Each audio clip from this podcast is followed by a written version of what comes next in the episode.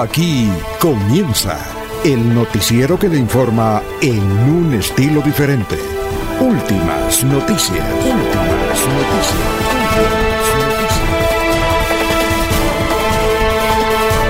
La información analizada por los expertos, sin sesgos, explicada con detalles, sin tanta carreta. Últimas noticias por Radio Melodía, también por Facebook y YouTube Radio Melodía. Director Alfonso Pineda Chaparro.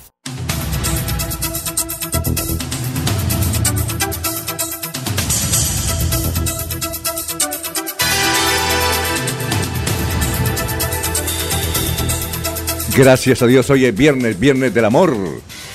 Viernes de lluvia. Está lloviendo en la capital santanderiana, lloviznando ya en la capital santanderiana. Hoy es eh, viernes 29 de septiembre del 2023. Nos abre el micrófono Arnulfo Otero Carreño para hablar aquí por Radio Melodía 1080M. Estamos por todas las plataformas, melodíaenlínea.com. Vamos a las efemérides. Un día como hoy en 1941, en la Segunda Guerra Mundial, tropas alemanas fusilan en la localidad de Baby cerca de Kiev, a más de 33.000 judíos. Increíble, ¿no? Un día como hoy, en 1909, se crea la Real Federación Española de Fútbol. A ver, nacimiento, 1951, Mike, Michelle Bachelet eh, fue presidenta dos veces de Chile. Está en la, estuvo en la, o está en la Organización de Estados Americanos. Es una embajadora de la buena voluntad, extraordinaria persona. De la izquierda, ¿no? De la de, de, de, centro izquierda, como dicen ellas. Un día como hoy está cumpliendo años uno de los mayores sindicalistas del mundo, Lech Walesa, polaco. Está cumpliendo los primeros 80 años. Un día como hoy, en 1964, Miguel de Unamuno nació perdón, 1864 nació Miguel de Unamuno, escritor político y filósofo español. Un día como hoy en 1547, ¿en serio nació? ¿Es hoy? Bueno, aquí lo tengo. Nadie más ni nadie menos que Miguel Ángel Miguel de Cervantes, escritor español. ¿Es hoy? Yo pensé que era el 23 de abril. Bueno, un día como hoy falleció en el 2010 Tony Curtis gran actor norteamericano. Un día como hoy, en 1987, falleció el industrial, el hijo de Henry Ford. Este es Henry Ford II, el hombre que se inventó el carro, ¿no? Bueno, y está la marca, la casa Ford. Un día como hoy, en 1913, mire otro, nació, eh, perdón, falleció Rudolf Diesel, el que inventó el diésel. Y hoy está cumpliendo años, todavía está bonita. Nadie más ni nadie menos que Angélica María, Está cumpliendo 79 años. Ahí al fondo está Don Eliezer, que nos debe estar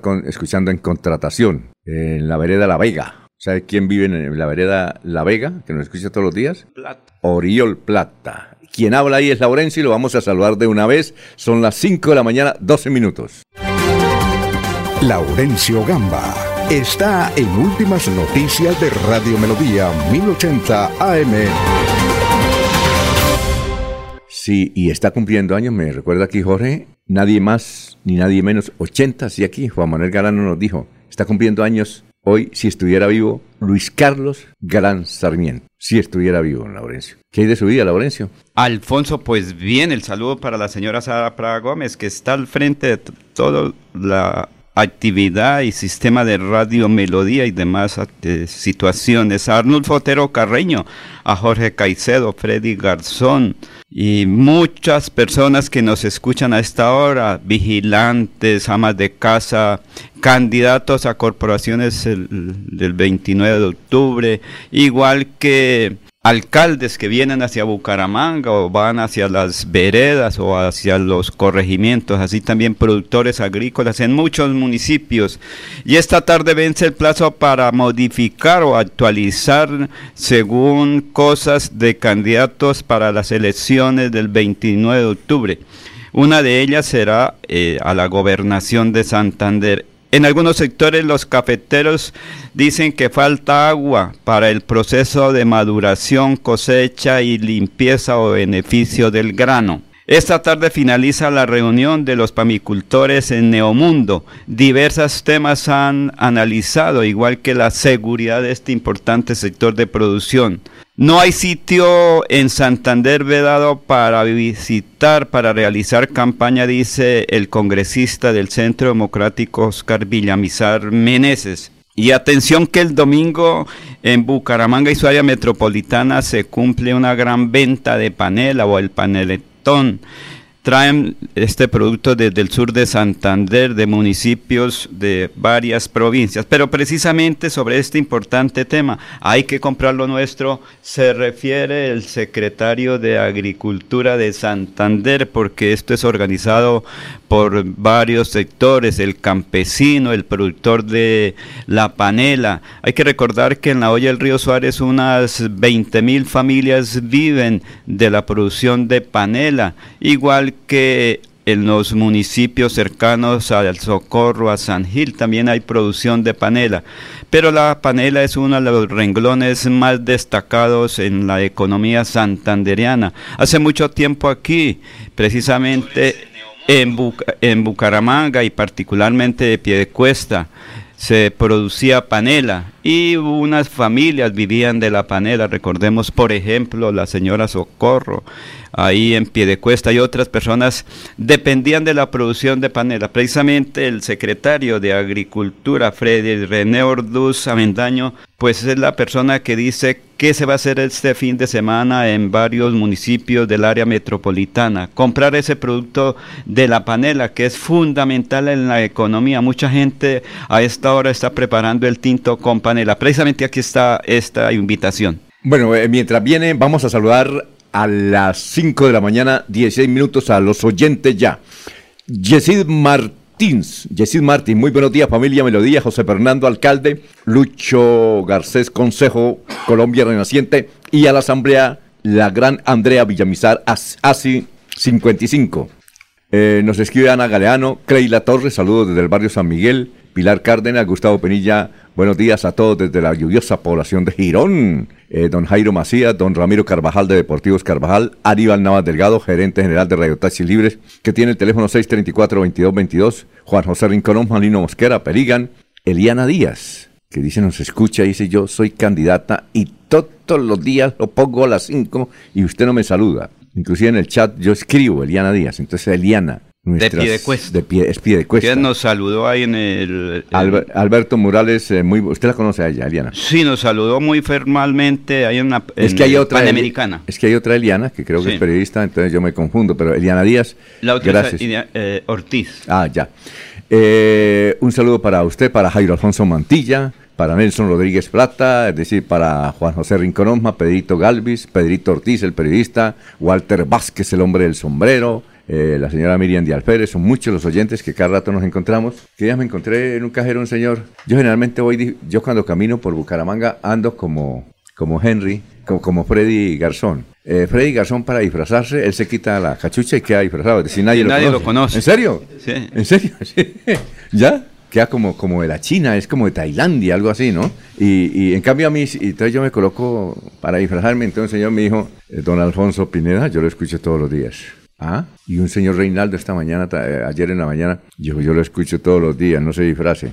No me saludan, pero toca general el saludo para todos, Alfonso. Muy bien.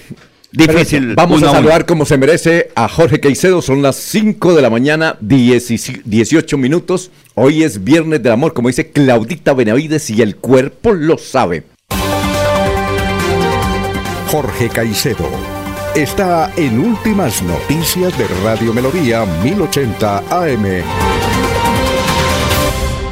Gran Jorge, ¿cómo se encuentra? Don Alfonso, muy buenos días. Como siempre, feliz de compartir con ustedes este espacio, últimas noticias, y poder llegar a toda la audiencia de Radio Melodía, la que nos sigue en el 1080 AM de la radio convencional y por supuesto en la radio digital eh, a través de las plataformas de Facebook Live y de YouTube. A todos ellos, bienvenidos en este 29 de septiembre, que es el ducentésimo septuagésimo segundo día del año, el 272, y que ya le deja 93 días a este 2020 2023. Para finalizar, y una cifra que es noticia, don Alfonso, en Bucaramanga, las 9.000 dosis de estupefacientes que halló la policía en una vivienda del asentamiento humano Pizarro de Bucaramanga. Allí fue capturado un hombre conocido como Marcos, de 49 años, quien tenía en su poder los alucinógenos entre marihuana y derivados de la cocaína, listos para su distribución. El operativo Express fue ejecutado por el Grupo de Operaciones Especiales GOES gracias a la información oportuna de la comunidad. Bueno, eh, vamos a saludar a Freddy Garzón. ¿Cómo está Freddy? Buenos días, hoy es viernes. Sí, señor. Y el cuerpo lo sabe. El cuerpo lo sabe. Muy buenos días de nuevo en esta mañana de viernes. Ya llega el fin de semana y siguen las noticias de todos los días. Saludar a todo el equipo de trabajo, a Arnulfo, que nos transmite desde bien temprano esta señal para que llegue a todas las audiencias. Saludar a Laurencio, a Jorge, por supuesto a usted, don Alfonso y a todos los amigos de melodía que están ahí en la sintonía, en el dial, en las diferentes plataformas digitales y hoy ya es 29 de octubre. Perdón, 29 de septiembre, ¿no? Sí, se está adelantando un Es que mes. quiero- es que quiero que lleguen ya las elecciones. De hoy en un mes. Espérese, espérese un mes. De de hoy. en un mes estamos en elecciones. 30 Estamos días en calendario. Es domingo. Así es. Es domingo. Es domingo ya lista la contienda electoral y traemos ahí unas notas Y importantes. eso se pasa rápido. ¿no? Mucho nerviosismo durante estos 30 Claro, días. esos 30 días son eh, Y de definitivos y la última semana, ¿no? Se mueven las cosas, el ambiente se pone tenso. Si usted le llega a decir a, a uno de sus votantes, lo mira feo, ese votante de una vez coge para la otra campaña. Entonces, Pero hay que 30 tener todo- manos de seda en estos últimos días, ¿no? Don Alfonso, y traemos noticias importantes, ¿no? Lo que pasó ayer con Rodolfo Hernández, Sí, los análisis, qué va a pasar con, con, con Rodolfo, ¿no? Eh, ahí también otros candidatos siguen todavía eh, pronunciándose frente a las explosivas declaraciones del gobernador. Tenemos también un video, más adelante lo vamos a poner, de Juan Manuel Cortés, el representante a la Cámara. Ya lo tiene Anulfo. Allá lo tiene Arnulfo, sí señor, para que lo digamos. Derecho a réplica. El derecho a réplica, por supuesto. Bueno, vamos a saludar mm, a José Jesús Galeano Herreño. Buenos días, desde alegre escucharlo desde Londres, frente al cañón de Sí, de, ¿De Panamá. Panamá? Sí, señor. Eso es en Bolívar, ahí cerca al Mm. municipio del Peñón. Allá cada sector tiene Londres, Dice Inglaterra. desde Londres frente al cañón de Panamá, límite de Bolívar y el Peñón. Yo dije, uy, ¿qué pasó? Viajó. Gustavo Andrés Diego Barrera, me asustó Freddy, quedé sentado. Hoy sería el día de nuestra victoria como diputado de Santander, sumemos número 55. Lo asustó. Pero Alfonso, Se en le, un quitó el, mes. se le quitó el sueño Salió corriendo a, a. Gustavo Andrés. ¿Es candidato? Sí. Podría ser. Sumemos 55. Eh, d- dice Eliana Díaz, un gran saludo, Laurencio, tiene la razón. El evento del próximo gobernador Héctor Mantilla, nos saludamos. Gustavo Andrés Guío Barrera, buenos días a la mesa de trabajo. Eh, ¿Quién más? Eh, aquí, eh, Freddy eh, Ernei, Ernei. Abril Valderrama. Muy, hoy, Sí, desde Piedecuesta. Ah, sí, son los amigos de gran líder, gran líder. Sí. Ahora que habla el oyente de Héctor Mantilla, hoy hay un evento importantísimo para los residentes en Bucaramanga pertenecientes a la colonia de García Rovira. ¿Dónde será? Hoy es un gran encuentro de rovirenses ¿Dónde será? en la Casa Conservadora, en la icónica Casa Conservadora. Sí, la Sí. antigua casa la conservadora. casa La conservadora. otrora casa conservadora. Sí, porque ahora es la casa de Héctor Mantilla. Sí, la otrora casa conservadora. Pero ¿será que después Hoy, seguirá siendo casa A conservadora? partir de las. Sí, eh, allí se van a congregar los, los conservadores de Bucaramanga. La militancia de Sí. García Rovira se concentra hoy a partir de las 5 de la tarde en un gran encuentro de rovirenses apoyando a Héctor Mantilla. Bueno, Joe Metacur nos escucha desde México. No se les olvide leer el libro de Jaime Bailey. Oiga, a propósito de Jaime Bailey, eh, ¿usted no ha visto? A mí me gusta escucharlos. Bueno, buen programa. Por ejemplo, que noche que yo no sé por qué no podía dormir, qué problemas tenía. No podía dormir. El calor, el calor. No sé, un zancudo. O muy algo. nervioso para un mes. Entonces me puse, me, me- me puse a ver mm, los videos de en YouTube, ¿no? Sí, sí. de Jaime Bailey. Son 15 minutos. Y la esposa es la camarógrafa. ¿Así? Ah, bueno. Y, y- Todo en familia, el clan. Y él lo cuenta, oiga, y él lo cuenta todo. Cuestiones de la casa. Por ejemplo, ¿qué días co- eh, el que escuché una noche, una noche creo que la semana pasada, o esta, eh, y es que él resulta que eran las 2 de la mañana y no se podía quedar dormido. Y leyendo, dije, ¿por qué no me quedé dormido? ¡Ay, las pastillas! Entonces era el dilema. Teni- a la 1 de la mañana tiene que tomarse dos pastillas para poder dormir. Y eso sí duerme. Y entonces, pero yo me las tomé, no me las tomé. Pero, pero si yo- no dormía, Le, to- había le faltó la No, no, pero pastillita para el cerebro. Él, él no sabía si se había tomado las pastillas. Eran las 4 de la mañana y nada. Y seguía leyendo y nada que o sea, tomó doble la pastilla. Entonces a las 5 de la mañana dijo, bueno, aquí importa que me intoxique. Se tomó las dos pastillas y santo remedio. Durmió, dice él, desde las 5 de la mañana hasta las 2 de la tarde. Doble sueño, doble pastilla. Ya, ¿sí o no? Y entonces después cogió el carro y cuenta todo. Como cuando, todo, todo, todo. Y luego cogió el carro y se fue para el canal, allá en Miami. y no había cambiado aceite. Ay, ay, ay. Y casi se vara, ¿no? Casi se motorea, dicen Entonces los expertos. uno disfruta, pero cuenta todo, ¿no? Sí, es muy ameno su programa, su crítica política Pero también es punzante, Usted, fuerte. hay un video ahí donde cuenta lo que le pasó en un avión con Shakira, ¿no? ¿Sí lo, lo contó? No, eso es para Sí, lo Yo- conocimos. Es escritor de libros. Usted, se- usted leyó... eh, No, no, no, eso no lo vi. Ah, eh, para que lo escuche. Él sufre de flatulencias. No. Iba en el avión.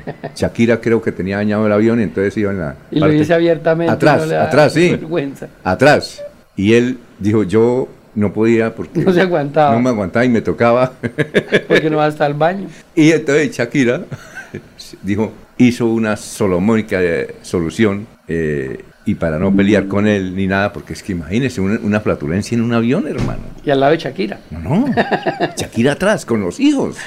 ¿Sabe qué hizo ella? A cada flatulencia, ella, el- el- ella sacaba un perfume. Ah, Costoso, por sí. demás. Sí, costoso. Sí, de ¿Sí los- o no? Sí, a combatir la inseguridad atmosférica. Eh, búsquelo y verá, eso es para tirar risa. Bueno, eh, vamos con... Oiga, Alfonso, una persona me dice lo siguiente. ¿Qué significa la palabra incapacidad? Médica, obviamente. Ah, Porque dice esa persona, un experto en tema, dice, si él está en una clínica, ¿no está incapacitado? No, legalmente no tiene una incapacidad para estar ya allá. le tengo todos esos datos. Sí, porque eso me dice Le una persona, yo no sé en eso. sí. todos esos Digo, datos. porque si está en una clínica, tiene que cumplir una incapacidad. Sí, todos esos O datos. sea, y eso también es jurídico, entonces... todos esos datos están, eh, ya se los voy a indicar. Ah, bueno. Bueno, sí, pero- por ahora vamos con el doctor Luis José Arevalo, que creo que está, él creo que está en Cartagena. Sí, está cumpliendo sus primeros 30 años de matrimonio. ¿De matrimonio? Ah, está junto al mar, eh, en este momento con un tinto, mirando el mar, Sí. ahí en Cartagena. Por ahí buscando a Juan Gozaín, Eh, que no está sé. por ahí cerca, No sé si lo en la otra población. Está cumpliendo. Felicitaciones, doctor Luis José. ¿Y cuál es la frase de hoy? Muy buenos días, estimados oyentes y periodistas del noticiero Últimas Noticias de Radio Melodía. Feliz viernes del amor para todos. Hoy terminamos con ese homenaje que le hicimos a Quino en esta semana con ocasión de los tres años de su fallecimiento que se cumplen el 30 de septiembre. Con estas dos preguntas que nos dejó este inmortal caricaturista, creador igualmente del famoso personaje de Mafalda. La primera reflexión, ¿no sería hermoso el mundo si las bibliotecas fuesen más importantes que los bancos? Y la segunda, ¿y no será que en este mundo hay cada vez más gente y menos personas? Porque la vida es hoy, mañana sigue. Alfonso Pineda Chaparro. Está en Últimas Noticias de Radio Melodía 1080 AM.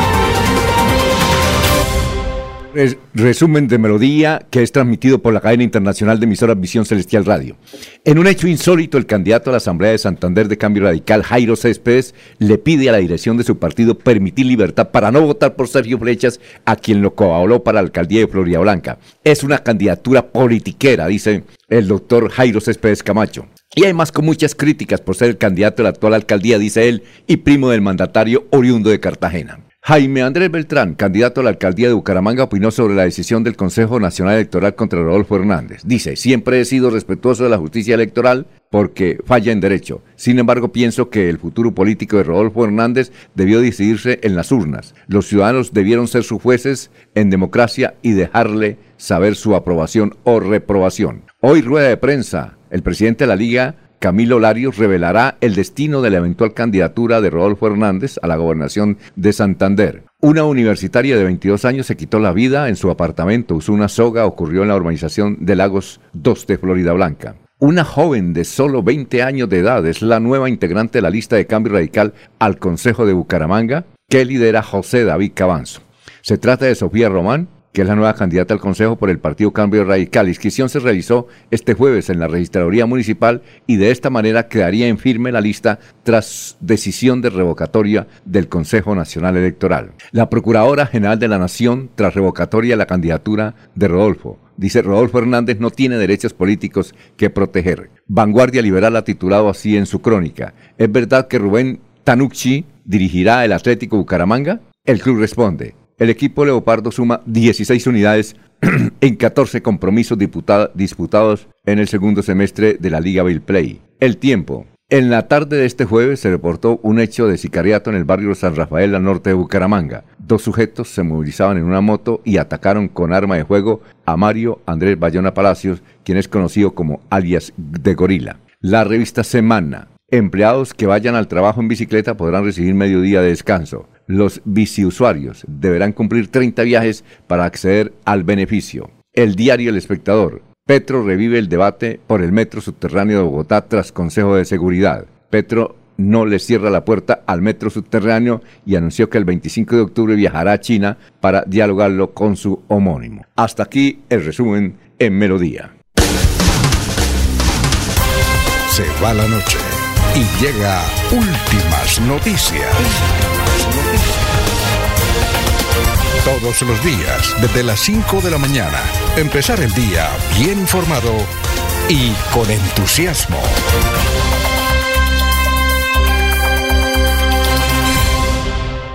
Son las 5 y 32. Vamos a hacer una pausa y regresamos.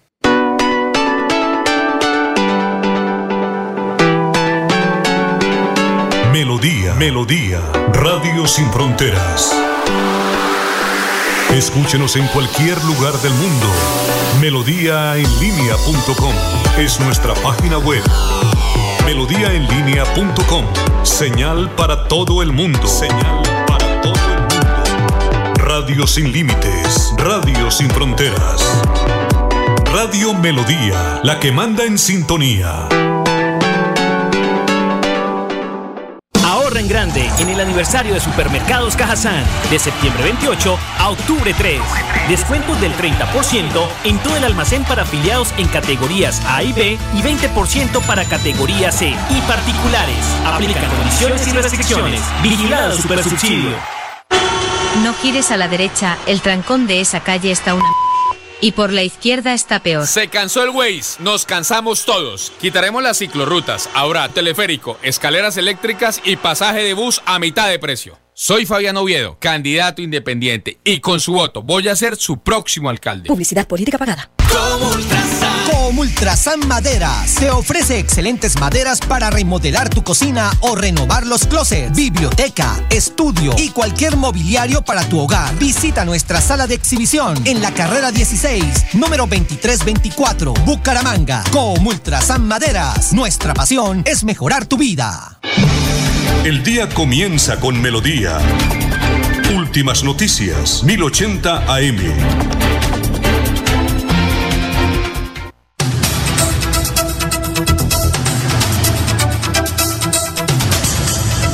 Estamos en Radio Melodía, son las 5.34. Eh, Esperanza Carreño, desde San Gil, un cordial saludo. Medardo Ortiz J, buenos días, desde la ciudad dulce de Colombia. Todos por Florida Blanca en orden. Bienvenido José Fernando, alcalde, y Héctor Mantilla, gobernador. Fabio Hernando Bastilla Dueñas.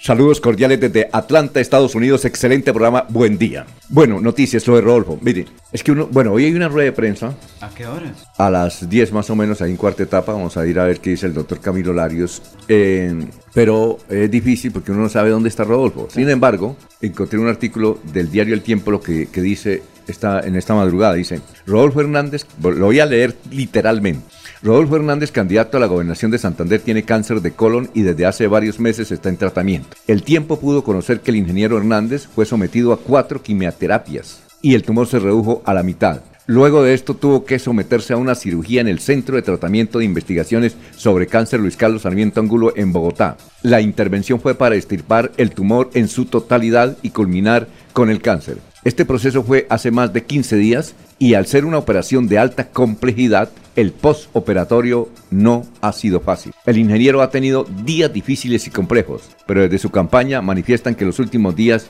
ha tenido mejoría.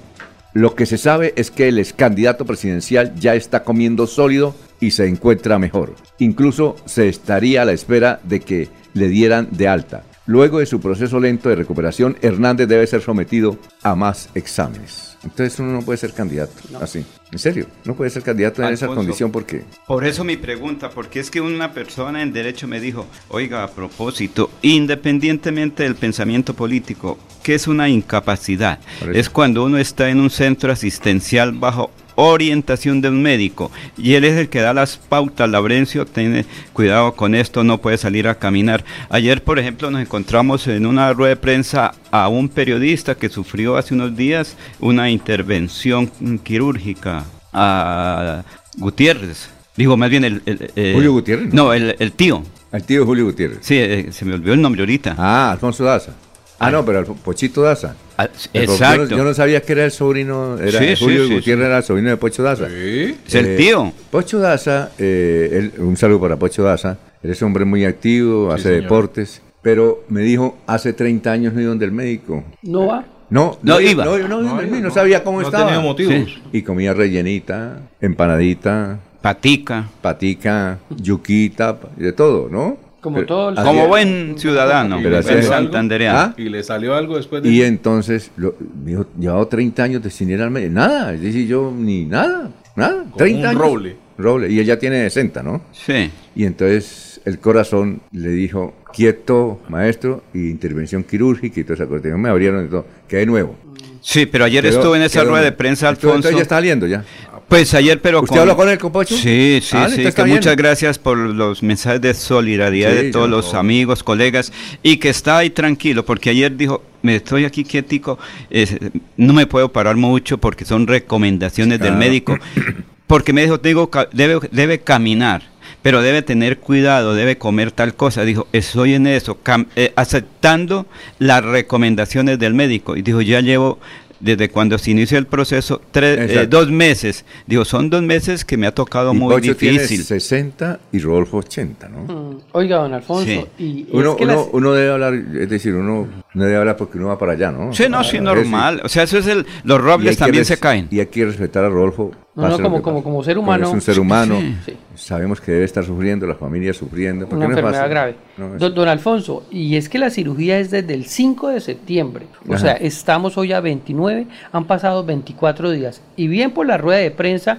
ser para saber qué va a hacer. sí. Pero obviamente hay que pedirle al partido, al director de la liga, de que eh, hay que tener seriedad con una campaña, Ayer hay que tener entre- seriedad con el departamento, con la ciudadanía, Sí, ayer que no se sabe qué pasa con el candidato. Eh, si es un candidato virtual, no está, eh, porque Creo ya, que tiene- quedó por fuera del juego. Ayer, ayer, Ahora sí a- es la declaración. ayer hablábamos con el doctor Duarte, Julián Duarte, que fue el que le con eh, El abogado. a Carlos Alfaro Sí, le el llevaron la acción Julián. allá. Él está, él Carlos- está en Bogotá, Carlos. está en la audiencia. Sí, señor. Sí. Y él dice que hasta hoy tiene plazo la liga para colocar a otra persona. Por, por incapacidad la ley lo permite. Sí, Entonces sí. vamos a ver quién es la otra persona. Es que, es que es- tiene que ser otra persona la Sí. que va a ser candidata. Don Alfonso, pero retomando lo que dice Freddy, lo que ha dicho usted con respecto a que hay que tener respeto por la condición de Rodolfo, su condición de salud, también hay que tener respeto con el elector, con sus simpatizantes, con los santanderianos. O sea, es necesario y hay que decirle al señor Larios hoy en esa rueda de prensa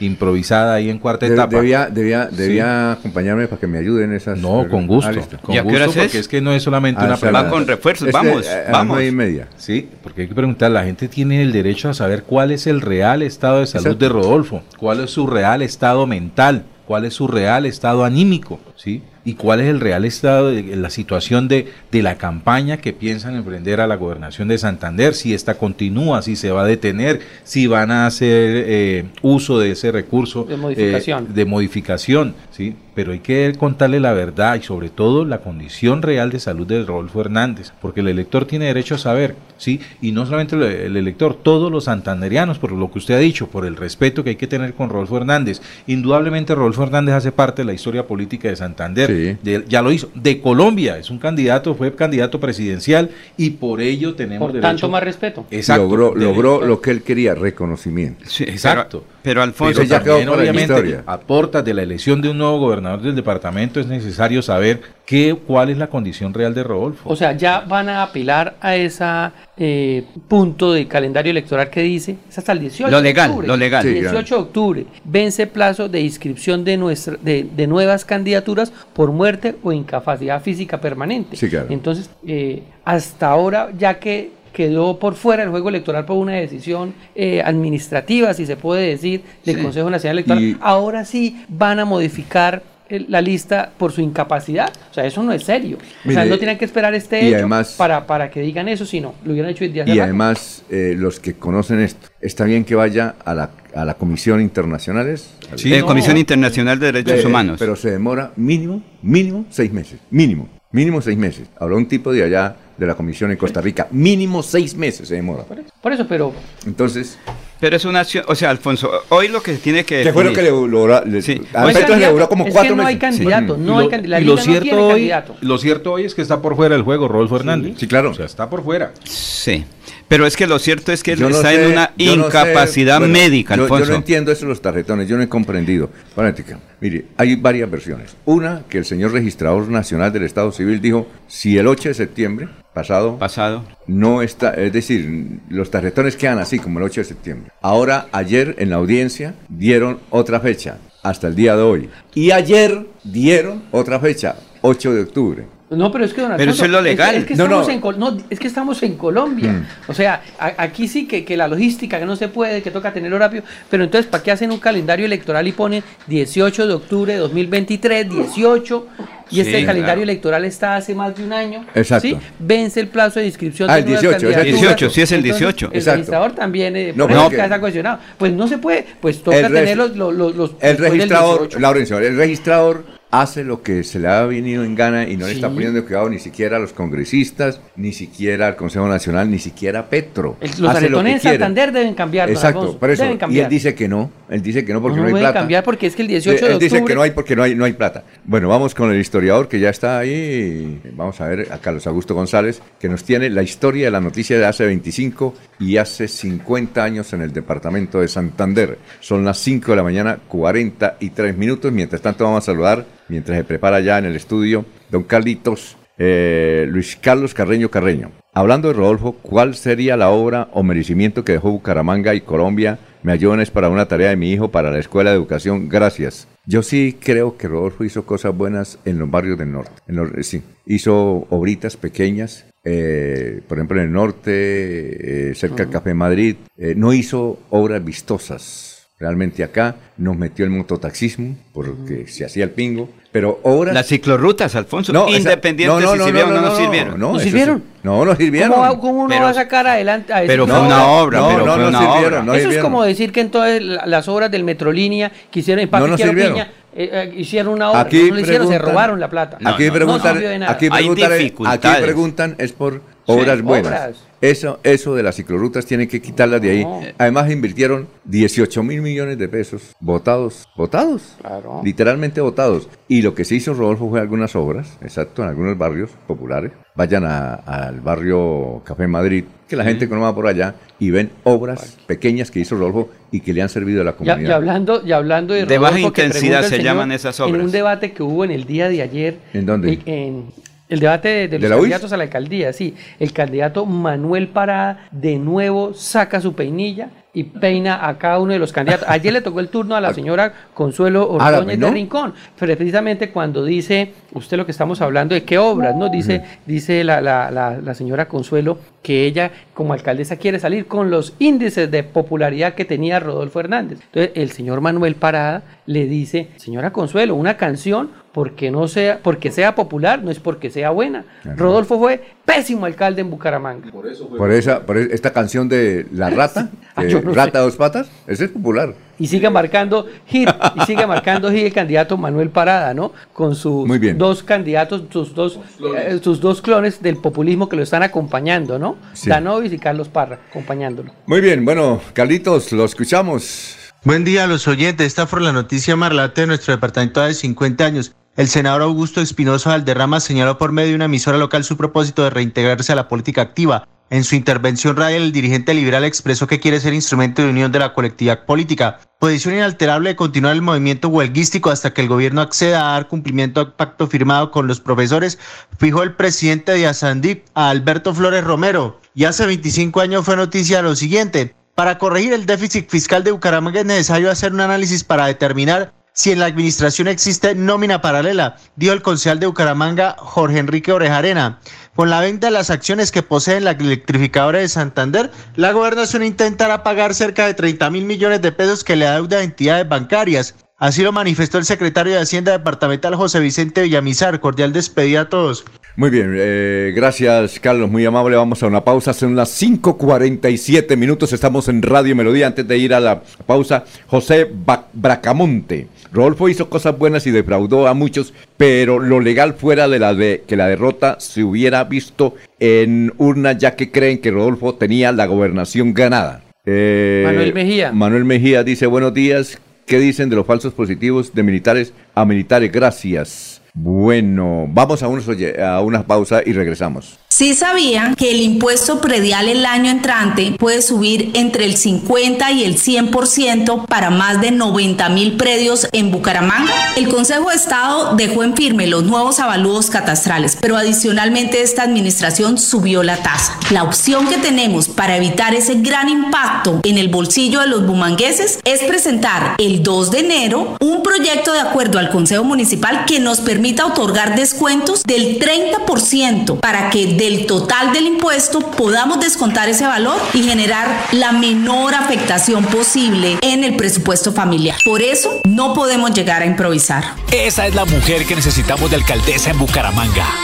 El aire se contamina, no se da cuenta la gente, sigue tirando desechos inconscientemente. El aire es la vida, vamos a reforestar. El compromiso es de todo y lo vamos a lograr. Con el futuro de los niños no podemos jugar. Vamos a dejarle aire que puedan respirar.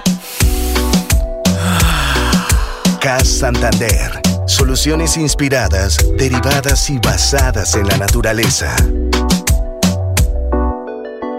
Ole, mano, ¿nos pegamos la rodadita en bici hasta Morro? No, mi perro, pero esa carretera está toda llena de huecos. Hace como 30 años que está vuelta nada. ¿Cómo se le ocurre? ¿Hace cuánto no pasa por allá? La alcaldía la arregló desde el Parque del Agua hasta el antiguo Corcovado. Vamos para que vea. Oiga, esto quedó excelente. Así aguantan venir todos los días. Obvio, ahora sí no tiene excusas. Definitivamente, cuando se invierten bien los impuestos, se nota. Alcaldía de Bucaramanga. Gobernar es hacer. Llegó el momento del cambio, nuevas ideas también. Lo que tanto buscamos, por fin se va a poder. Con Juan Tarazona, el cambio es ahora. Por Florida Blanca, el pueblo se levanta. Este 29 de octubre, vota por Juan Tarazona, número uno en el tarjetón. Cambio radical. Publicidad, política pagada. El día comienza con melodía. Últimas noticias, 1080 AM.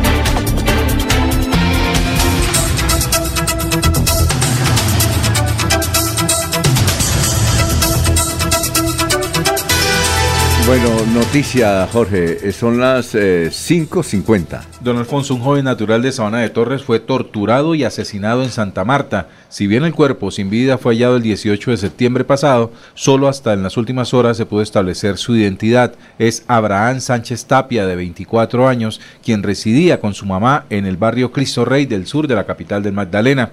El cadáver había sido arrojado dentro de una bolsa plástica negra en la vereda Japón, en la vía que conduce de Santa Marta al corregimiento de Minca. Sobre él tenía un letrero que decía por sapo y las iniciales AGC como si la autoría del ajusticiamiento se le atribuyera a las autodefensas gaisanistas de Colombia o al clan del Golfo, hecho que no se ha confirmado. Dos impactos de fusil le propinaron en la cabeza y había rasgos de tortura. Tras la diligencia de levantamiento, el cuerpo fue llevado al Instituto de Medicina Legal que determinó la identidad. Muy bien, eh, José Armando Tibamosa dice desde Valencia, está almorzando, España, dice nuestro, candidato distinto, único, tiene las mejores propuestas sociales y económicas para los bumongueses. La verdadera encuesta es el 29 de octubre. Vamos a crecer mi Bucaramanga continuando con la obra de Fernando Vargas. Luis Roberto Ordóñez es mi candidato. Oiga, pero nos dice Laurencio que tiene una primicia que Fernando Vargas se va a ir al, vivir al norte.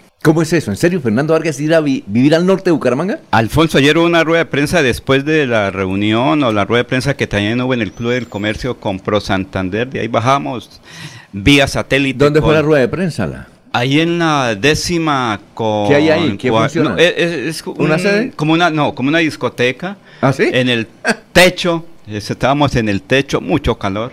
Oiga, Sí. venga, pero ¿es una sede política? ¿Una No, no, no, no. Ah, e- ese es creo que una discoteca. Ah. O un es- evento ahí de noche, o pues estaba acondicionado para atender público.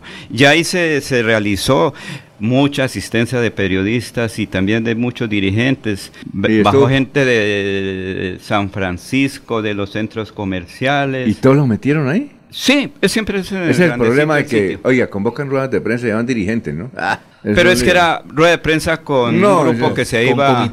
No, es que no, no es una rueda de prensa y resulta que hacen una pregunta y, y hacen el aplauso.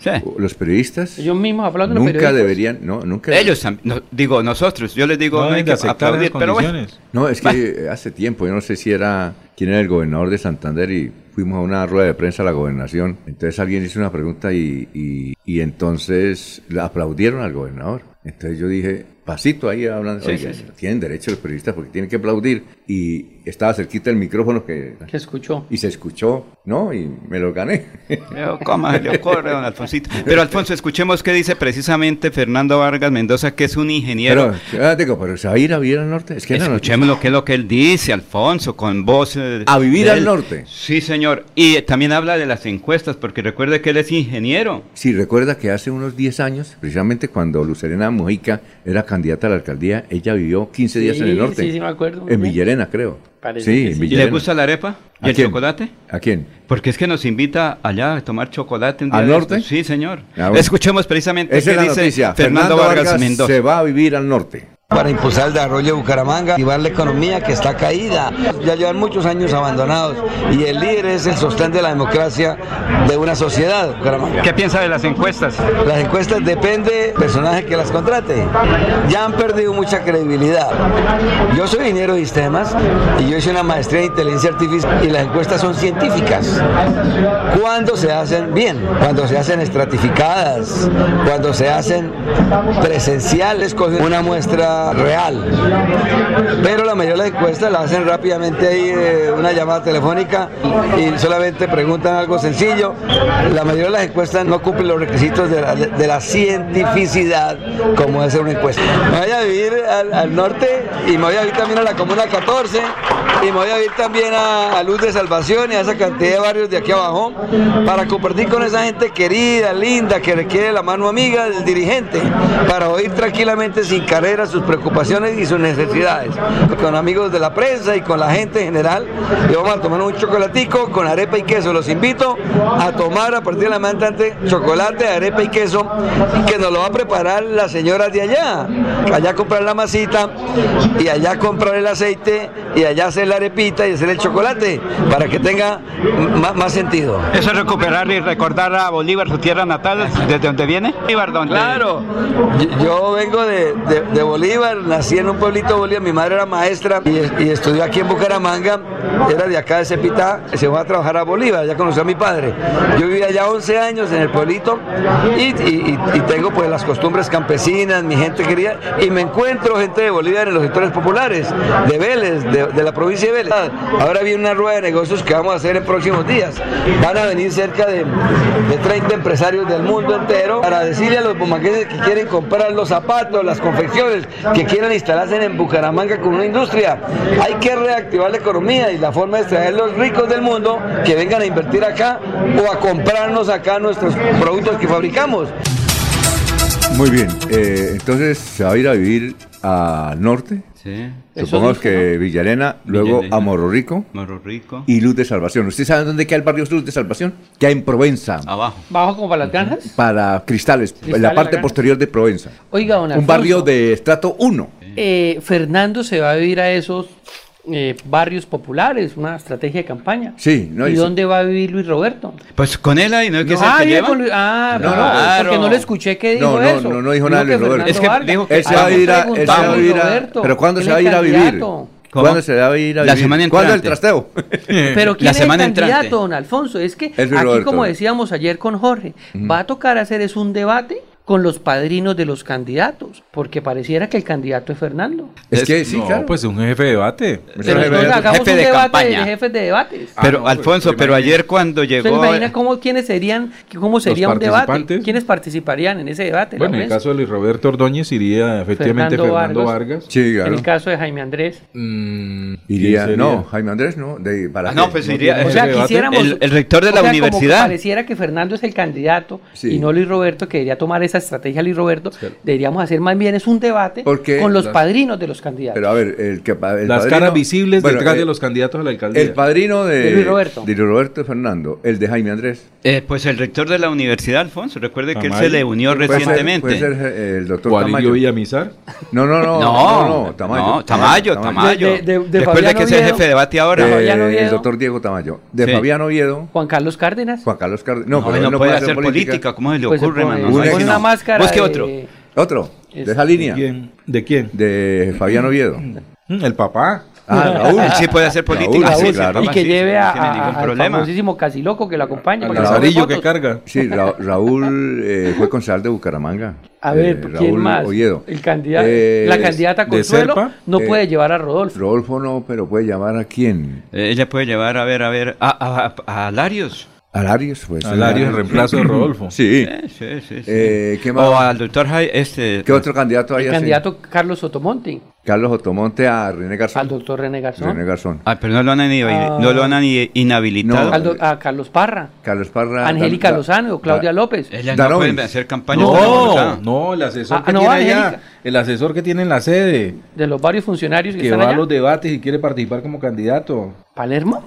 Ese. Que gracias ah. a Palermo. Sí es que Rodolfo, gracias a Palermo, gracias a John ah, Claro, gracias a Mota, sí. eh, ellos hay que condecorarlos, don Alfonso. Sí, Esas son las condecoraciones que tiene que hacer el Consejo Bucaramanga, ah, esos grandes ciudadanos que les dio la oportunidad de sacar a Rodolfo. Esos, esos son los, eh, esos son, a ver, ¿quién más? De Serpa. ¿De Horacio Serpa quién? Rafael Horacio. Ay, Rafael, Rafa, Rafa, Rafael Horacio lo defiende mucho. Rafael Horacio, que fue un director bueno de director tránsito. de tránsito, muy es bueno. alcalde de Girón. Recuerde que cuando muy bueno, fue la, y el de Girón, muy terrible, él estuvo pendiente. Me consta, lo que pasa es que eh, eh, a al doctor Rafael se le sale la piedra cada rato. Oiga, ah. doc, ¿y el no, ¿sabe qué lo tiene preocupado? ¿Qué? Las ventas de publicidad. ¿De qué? En, las sedes, Eso lo tiene estresado. O sea, no ha podido atender las, los asuntos de la sede de campaña de Horacio Serpa, no los ha podido atender porque está preocupado también por la publicidad de su espacio radial. Ah, eh, ah cierto que él está con Oscarito. Un saludo para Oscarito. Y este, Lubin Mantilla, don Alfonso. Ay, sí lo vimos ayer. ¿Qué pasó ayer, mm, Alfonso? No, el Lumen Mantilla, lo, es que el Lumen Mantilla tiene un megáfono y lleva a un señor de unitransa y se suben. El megáfono está malo. Un poquito, le falta la, ya la batería está acabando ya. No, ese sin de no, pero hay, de hay megáfonos buenos. Sí, claro, ¿Qué, no, qué eso es bueno. ¿Qué le pasó ahí? Porque es que no entendía lo no, que yo No, estaba todo sobremodulado, tenía en alto todos los, los niveles. Hablaba más fuerte sin megáfono que con megáfono. Exacto. Exacto. No, pero está haciendo una buena labor él. Pero tomó eh, aromática y para mejorar la palabra. Bueno, y por por el, eh, por, ¿cómo se llama el candidato? Bueno, Chucho Limonada será el jefe de debate de, ah, candidato. Sí, claro, eso, está re claro. ¿Y de José Velázquez quién? ¿Y de José Velázquez quién? Hmm. Un motorizado. José Velázquez. ¿Ah? Bueno. No, no, ese sí no sabría decirlo. No se tiene como Pero sí debería haber, deberíamos promover promover de verdad Pero un José debate. Pero es que sí es simpática la cosa. A veces aparecen ruedas de prensa, Alfonso. O sea, es candidato o es periodista. Claro, inicialmente él trabaja en medios de comunicación, pero a veces confunde la situación. En este momento es candidato y a veces, ¿qué tal que, por ejemplo, en una rueda de prensa digan intervención en política del señor fulano de tal indebida? Porque Alfonso, uno debe ser consciente de todo. ¿Qué tal en una rueda de prensa donde estén, por ejemplo, funcionarios y un político hay que hacer? Eso no es, digamos, que lo normal. Él es candidato a la alcaldía de Bucaramanga y debe ocupar ese puesto. ¿Quién? Bueno, son José Velázquez. Las seis de la mañana, un minuto. Aquí Bucaramanga, la bella capital de Santander. Transmite Radio Melodía Estación Colombiana, HJMH, 1080 kilociclos, 10.000 vatios de potencia en antena, para todo el oriente colombiano. Cadena Melodía, la radio líder de Colombia. Los invitamos a sintonizar el programa Curación Natural del médico especializado en medicina alternativa y complementaria, doctor Ricardo González Parra, de lunes a sábado a las 7 y 30 de la mañana, con la orientación profesional para todo tipo de enfermedades, tratamientos con medicamentos biológicos naturales, sin químicos. Llame y agende su cita médica sin costo al 313-392-2623, 313-392-2623 para ser atendidos el sábado 7 y domingo 8 de octubre en el Hotel Cabecera Country en Bucaramanga, calle 48, número 3429.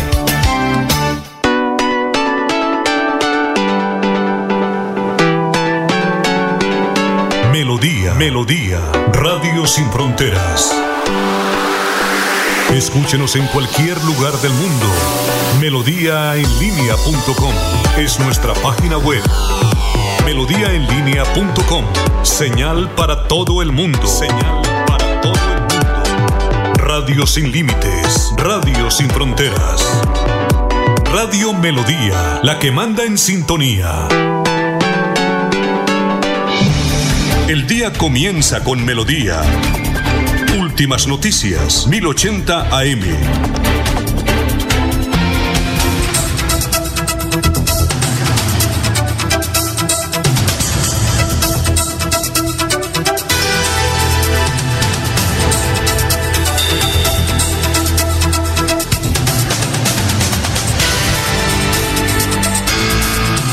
Bueno, está con nosotros el doctor Jairo Céspedes Camacho, fue director nacional del INVIMA, eh, del Partido Conservador, y lo hemos llamado porque se ha presentado una hecho insólito que nunca había ocurrido en Colombia. ¿Sí? ¿Qué pasa? Él es candidato a la Asamblea de Cambio Radical. Él ya fue senador de la República, ¿no, Laurencio? Sí, señor, del Partido Representante de Conservador. la Cámara, ha tenido todos los honores. Eh, creo que fue presidente de Convergencia Ciudadana, del PIN, fue gerente general de Sol Salud, eh, fue personero de Florida Blanca. Es un hombre que estudia mucho la jurisprudencia. Bueno, eh, Jairo Céspedes hace parte de Cambio Radical, obviamente, y Cambio Radical está coavalando al doctor Sergio Flechas, candidato a la alcaldía de Florida Blanca. Y ayer envió una carta muy sensible al presidente del partido, al doctor Córdoba, de Cambio Radical, diciendo que va a apelar a la objeción. Yo pensé que cuando hablaban de objeción de conciencia era únicamente por ¿Para los... el ejército? para el ejército. y- Para los médicos, médicos. No, ¿se no, objeción de conciencia para, para cuestiones religiosas. Y médicos y sí. Y la Pero yo religión. no sabía que existía política. Doctor Jairo Céspedes, ¿cómo está? Muy buenos días. Buenos días, Alfonso y Laurencio y todos los oyentes de Melodía. Excúsenos la ignorancia, pero eh, no sabíamos que existía esa objeción. ¿De qué se trata concretamente esa objeción que usted califica con los peores términos al actual candidato a la alcaldía de eh, Florida Blanca, Sergio Flechas, que es el candidato de su partido a, a ese cargo? ¿Nos quiere explicar de qué se trató? A ver, la objeción de conciencia es un derecho fundamental que está consagrado en el artículo 18 de la Constitución Política y ha sido reglamentado en muchas sentencias por la Corte Constitucional y abarca no solo los temas que ustedes plantearon ahí frente a la- al servicio militar, frente al aborto, sino que tiene que ver con la libertad individual de expresión, la expresión de conciencia frente a las convicciones morales, éticas y personales de, las, de los ciudadanos. Entonces, la objeción de conciencia, así consagrado en el artículo 18 de la Constitución Nacional, sí ha sido utilizado en varios eventos de carácter político, como el que se, se da en este momento en mi caso. Y lo hago por muchas razones. Eh, permítame decirle, Alfonso, que la carta no expresa nada en contra del señor Sergio Flechas, distinto de que es el primo del actual alcalde, distinto de que esta administración es de las más cuestionadas de la historia y que además una familia, los Moreno, impuesta por Héctor Mantilla hace cuatro años, aspira a perpetuarse en el poder de Florida Blanca cuando el señor Sergio Flechas no es de Florida Blanca. Entonces, esa es una de las razones. Y la otra, la fundamental, es que yo como miembro de Cambio Radical no tuve ninguna injerencia, ni me permitieron ni siquiera expresar mi opinión frente al coaval de esta candidatura. Luego yo, en mis íntimas convicciones, ejerciendo mi derecho fundamental de la libertad de conciencia, así se lo expreso al presidente del partido. Quizás así resumido es, eh, Alfonso. Muy bien. Eh, ¿Alguna inquietud tienen ustedes para el doctor Jairo? A ver, Jorge. Con los buenos días para el doctor Jairo Céspedes. Eh, esta eh, condición o esta, esta solicitud que se ha elevado a su partido la ha compartido con demás miembros de la lista a la asamblea en la cual usted es candidato o incluso con candidatos al Consejo de Florida Blanca que tienen obviamente pues directa injerencia o, o participación en la en el desarrollo del proceso electoral hasta el 29 de octubre? Vea, la objeción de conciencia es de carácter individual. Yo la expresé como Jairo Céspedes frente al partido y obviamente a través de los distintos medios de comunicaciones conocidos. Seguramente algunos candidatos al Consejo o algunos candidatos a la Asamblea de Cambio Radical pueden compartir mi, mi posición y también expresarlo. Ya le digo, la objeción de conciencia es de carácter individual. En este caso, yo como florideño, que soy candidato de cambio radical a la Asamblea, la expreso y se la propongo así al presidente del partido.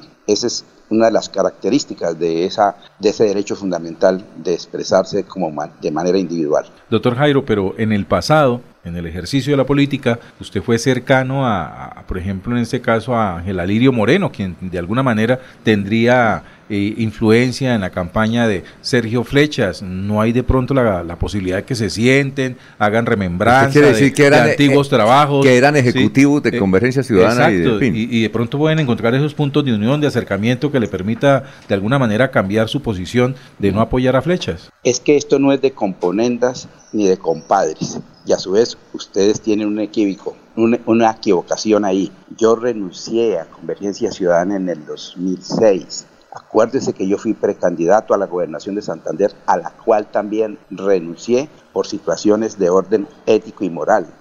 En ese momento lo expresé a raíz de esa tragedia que le sucedió al general Martín Orlando Carreño. Luego yo desde allá, cuando el general Moreno entró y después fue presidente de Convergencia Ciudadana y del PIN. Yo jamás milité en el PIN, yo sí fui fundador de Convergencia hasta ese momento. Y ahí está usted en el Consejo Nacional Electoral, pueden encontrar toda esta información. Yo tengo un conocimiento y me he relacionado con el padre del actual alcalde. Y quizás yo no tengo ningún inconveniente porque es que la política no es una guerra, es una confrontación de ideas. Y yo hoy planteo una objeción de conciencia con unos argumentos los cuales son de mi íntima convicción y que están expuestos y por lo tanto eso me impide a mí lograr un acuerdo político, porque es que los acuerdos políticos tienen que ser con base en ideas y programas. Y yo me siento hoy ofendido como florideño, que llevo aquí más de 50 años y toda mi familia pagando impuestos, en que nos quieran imponer un primo del actual mandatario que tiene las peores calificaciones en la ciudadanía. Sálganlo ustedes y pregúntenle. Pero a su vez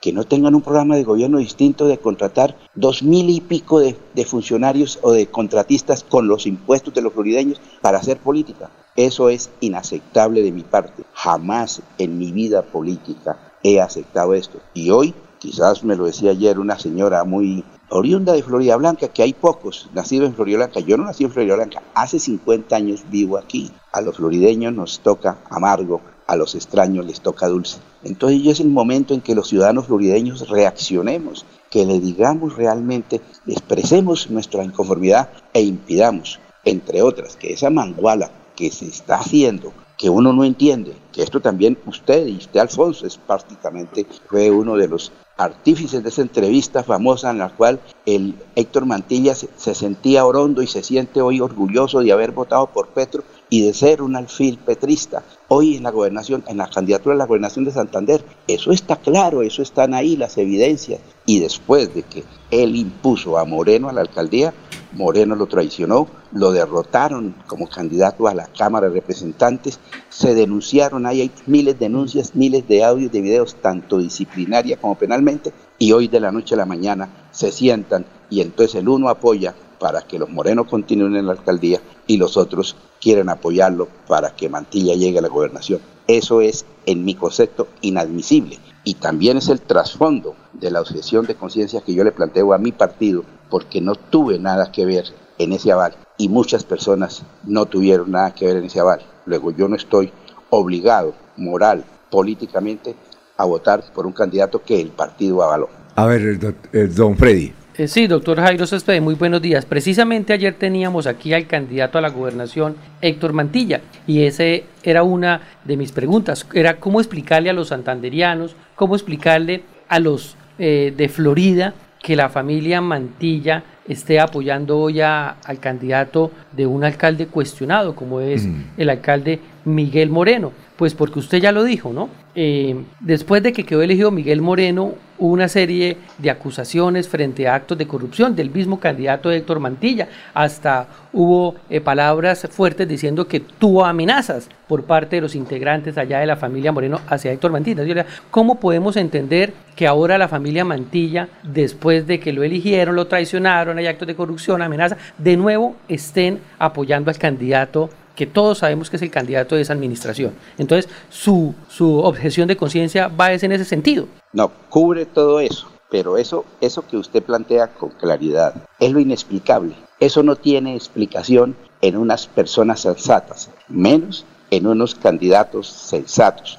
O sea, entre traiciones, entre odios, entre denuncias y ahora terminan amangualados con un solo propósito, perpetuar la alcaldía en manos de los morenos a través de Sergio Flechas Moreno y él lograr la gobernación a favor del petrismo. Eso lo tengo claro, esa es mi íntima comisión. Y quizás la explicación de, ese, de esas cuestiones que ningún ser humano sensato entendería, ahí se encuentra. Mantilla impuso a Moreno, Moreno lo traicionó, Moreno y Mantilla se denunciaron disciplinaria y penalmente. Por arte de magia, de lo que no se entiende, vuelven y se juntan hoy.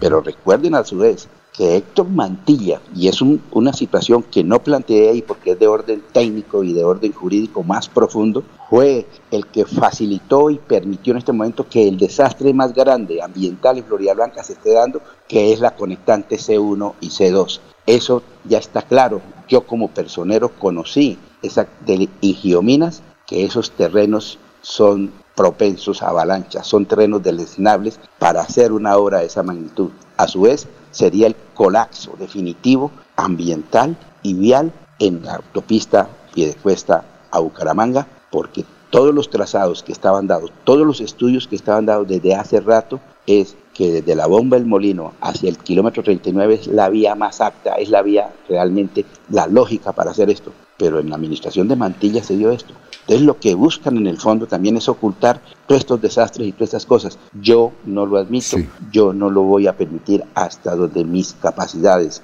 personales, individuales y políticas me lo permitan, e invito a los florideños que nos pongamos de pie y actuemos, que decidamos en conciencia. Bueno, una, apreciación, doctor Jairo Céspedes. A ver, ¿qué Esa obra, la conectante C1, C2, es una obra del Invías. Nada tiene que ver con el municipio de Florida Blanca en su ejecución. Eh, fue el Invías, fue el gobierno nacional a través del Invías quien decidió hacer ese trazado, una salida de, la vía que viene de Cúcuta eh, para buscar una manera de descongestionar el paso por Bucaramanga. Y tanto los estudios ambientales, la aprobación ambiental, todo se inició desde el Y, en su momento el alcalde Mantilla hizo las reclamaciones al, gobierno nacional y en ese caso pues a, lo que representa el Invías para que se corrigiera ese trazado por Florida Blanca. Mire, escúchenme una cosa, yo he sido profesor universitario de estas materias y el título 11 de la Constitución Nacional y desde el artículo primero, segundo y tercero es claro que las entidades territoriales tienen autonomía en su territorio. Y Florida Blanca es un ente territorial y tiene autonomía y el alcalde es el jefe de la administración municipal. Nadie le puede imponer, la nación como ente superior nacional, le puede imponer a Florida Blanca la construcción de una obra que va en contravía de todos los estudios que existen en Geominas. Simplemente es el capricho de alguien que fue facilitado por otro para generar ese caos que ya la gente lo ve, lo entiende y que sobre todo el impacto en el Cerro de la Judía, que es el que nos favorece este clima agradable que cada vez lo estamos perdiendo, aquí en el área metropolitana y en Florida Blanca especialmente, Cerro de la Judía, que es el del entorno del páramo de Santurbán, iría a colapsar climáticamente, ambientalmente y especialmente en tema vial a Florida Blanca a Piedecuesta, a Bucaramanga, a todo el área metropolitana. Doctor Pero Jairo es que un Céspedes. alcalde es para eso. Entonces, si no fue capaz él de pararse en la raya, de hacer valer su poder como alcalde, ¿para qué aspira a ser gobernador si no es capaz de una cosa tan, tan relativamente sencilla? Doctor Jairo, ¿y Entonces, quién es fue? que esa, esa es la medición que uno tiene que hacer. O sea, no ningún ente territorial está obligado a ir en contra de la realidad ambiental, de Sí, la claro. realidad ver, técnica, así los caprichos se den. Sí, Miren, a ver, sí, recuerden sí, ustedes- un momentico, Sí, doctor, es que doctor se- Jairo a ver, Mantilla. sí, recuerden, recuerden esto, mire, doctor, es que recuerden eh, esto, mire, recuerden esto que está Jairo Céspedes como personero municipal de Florida Blanca, es que- ejerciendo mis competencias como tal, porque uno tiene competencias. Fui el que en Sí, el claro. Consejo Municipal durante muchos cabildos abiertos Pero, me les planteé lo del Jairo. tema del Cerro Santísimo. Doctor Jairo, y es que, que- esto va porque va. A ver, Vean la a- situación que se está dando. A ver, ¿En doctor- qué ha beneficiado a Florida Blanca Sí. esto? Eso es una obra que está ahí. Sí, claro, Pero, doctor Jairo. que- pero- pero ¿quién, quién es? Entonces, es ahí. Y, Sí. y después denunciaron, los mismos que aprobaron eso en el Consejo, lo de- denunciaron penalmente a Richard Aguilar. a ver. Yo fui Don Jairo, sí, en ese proceso Doctor Jairo, una y pregunta. planteé todos los documentos que yo había plan- presentado a la Procuraduría, a la Curaduría Urbana, Sí, claro, a los entes Jairo. respectivos, para que se dieran cuenta de qué era el daño que le estaban haciendo a Florida Blanca y cuáles eran las violaciones. Doctor- Entonces, uno, A ver, más sí, como alcalde, puede pararse en la raya Sí, doctor. Bueno, doctor, a ver, Doctor Céspedes, pero eh, usted ha dicho que esa obra entonces se debe por los intereses de uno y apoyado en otro. ¿Quién es ese uno y quién es ese otro? A ver, lo que dije es que en la administración de Héctor Mantilla Sí. se comenzó a ejecutar eso, que hoy está parado y ya la gente sabe el arboricidio y demás, eso es evidente. Entonces, lo que yo he dicho es que el uno, Mantilla, puso a Moreno de alcalde. Dos, que el otro, que es Moreno, traicionó a Mantilla. sí. Dos o tres, que Mantilla y Moreno se denunciaron Sí, claro. en estas cuestiones. Cuatro, que Moreno traicionó a Mantilla de la manera más descarada desde el punto de vista político y ayudó a elegir a un tal Alvarito del senador Durán para derrotar a Mantilla. Sí. En ese ida entonces todas esas situaciones se dieron. Ese es el uno, ese es el otro. Eso es lo que yo hablo en la nota de compinches y de mangualas. Sí, a ver. Es ahí, eh, de ese escenario. A ver, Jorge. Precisamente uno de los oyentes Sí. eh, que está al tanto del tema de, de- de- de esta conectante C1C2 Sí. y efectivamente es que yo en esos, en, ese, en esos tiempos yo estaba muy cercano a Florida Blanca sí y conocí el tema de la variante C1C2 Periodísticamente, sí claro periodísticamente. Y fue de un plumazo prácticamente que el presidente de la República Iván Duque eh, omitió todas las, las, las objeciones que se estaban haciendo desde la administración local de Florida Blanca en este caso de Héctor Mantilla sí. y la obra va porque va recuerde que incluso hubo marchas y protestas de la comunidad con apoyo de la alcaldía de Florida Blanca para impedir esa obra pero Sí. desde Bogotá se tomó la decisión y así quedó Sí, claro, doctor. ¿Qué opina? Mire, es que es ahí eso está sucediendo y yo no estoy diciéndole que, que el, el gobierno nacional de Duque en ese momento impusieran eso o quisieran imponerlo. Es que así fue, doctor diciendo es que lo Céspedes. que, Es que lo así está fue. sucediendo hoy es que así como Petro ayer con dineros públicos trajo de Cauca indígenas y pagó gente para que viniera a obstruir a Bogotá, a permear la elección de Bogotá, así es que está sucediendo en el país con los presidentes que se creen dueños y todopoderosos. Frente a eso es que estamos reaccionando y frente a eso es que pedimos que hayan líderes de Sí. verdad, que tengan la capacidad y el liderazgo de defender en su momento los intereses de la comunidad. Doctor Y Jairo. entonces, ahí pasa el debate. Sí, eh, doctor Jairo, una cosa. Como ya no va a votar usted por eh, Jairo, eh, por el señor Sergio Flecha, entonces, ¿por quién invita a votar a la alcaldía de Florida Blanca? Es que ese es el fondo de la objeción de conciencia. Yo hoy legalmente estoy impedido para promocionar o para defender un candidato. Estoy planteando en la objeción de conciencia que mis íntimas convicciones morales y políticas me impiden votar por el candidato que coavaló cambio radical sin mi consentimiento. Ah, ya. Entonces, ¿no, ¿va a votar en blanco? No puedo, no puedo hoy decirle a usted, sí, quizás ahí hay muchos florideños, pero no puedo decirle a usted con, con precisión eso. Eso es lo que estoy pidiendo y estoy esperando que el presidente del partido, el representante legal, me diga, o sea, me deje en libertad para expresarme. En el momento en que el partido me deje en libertad y segundo, en la petición que le hice dentro de la objeción de conciencia de que Vargas Lleras venga aquí y es, públicamente expresemos el respaldo al general Juvenal, que es el único que es capaz de hoy de controlar a Santander, de manejar la Sí. inseguridad. Son esas cosas. Eh, es sea, decir, que usted quiere no que venga Vargas Lleras a apoyar a- a- al general y también al candidato que más o menos quieren ustedes para Florida Blanca. A ver, yo, yo pido tres cosas en objeción de conciencia. Uno, que se me deje en libertad a mí de expresar como florideño mis convicciones frente a las candidaturas de la alcaldía de Florida Blanca. Sí, claro. Dos, es que, es que en esto es, es de, de traiciones. Mire, Sí. usted quizás, Alfonso, que ha recorrido, y Laurencio, y ustedes, esta nunca se había visto, primero, tantos partidos, esto es un salpicón de partidos, tantas traiciones y todas esas cuestiones. El senador Durán, que es del Partido Liberal, y el CENFERS, allá ustedes lo recuerdan, y eso está, debe estar en investigación, allá se ha hablado de la militancia, cómo después de que el Partido Liberal coavala al general Juvenal, él está promocionando las otras candidaturas. O sea, no se trata... ¿Cuál otra candidatura? La candidatura de Mantilla. Ah, ya. Lo ve uno, lo escucha, vea, va uno por los pueblos, aquí es el senador. Cuando Sí. dices cuál es el senador tal, nos pidió que no saliéramos, que esperáramos, que esperáramos aquí. O sea, eso es abiertamente contrario a la ley, a la ética y a todo. Entonces, yo lo que estoy diciendo es, déjenme en libertad de expresarme y en ese momento me expreso. Ah, bueno. Segundo, que nosotros como Cambio Radical, venga, todos los candidatos a la asamblea nos reunamos y le digamos al general Juvenal, estamos con usted. Y quien no quiera puede expresar la sesión de conciencia también. Ah, bueno. Y tercero, que desde aquí, desde Santander, que no ha inaugurado el siglo XXI, y esto lo digo para todos, desde el siglo XXI Santander es el departamento más deprimido, en vías, en todo, abandonado, que hagamos un grito y digámosle al- a todos los santandereanos, a los ciudadanos, que este gobierno está destruyendo a Colombia, que está acabando empresas, que está destruyendo a la fuerza pública y sobre todo que está premiando a bandidos. La plata pública la están destinando para marchas, no sé, contra del mismo gobierno. Es eso lo que hoy los ciudadanos tenemos que reaccionar, porque esta elección que se va a dar de gobernadores, de alcaldes, de diputados y de concejales va más allá. Es la barrera de contención que los ciudadanos tenemos para decirle a Petro, no más. Usted es el presidente elegido, ya se sabe cómo, con Sí. dinero de todo índole, pero institucionalmente hay que respetar que es el presidente, pero que actúe en derecho, que respete a Santander, que respete a los ciudadanos. Es parte Sí. del grito de batalla de Santander en pie que yo he expresado. Sí. Esto es una parte de ello, Alfonso. Bueno, muchas gracias, doctor Jairo Céspedes. Muy amable, claridad en el asunto, muy gentil. Gracias por estar con nosotros. Vamos a ver si podemos entrevistar al señor presidente del partido y a algunos dirigentes de Cambio Radical de Florida Blanca. Que pase un buen día. Bueno, gracias, Alfonso, a ustedes todos. Son las 6 y 26.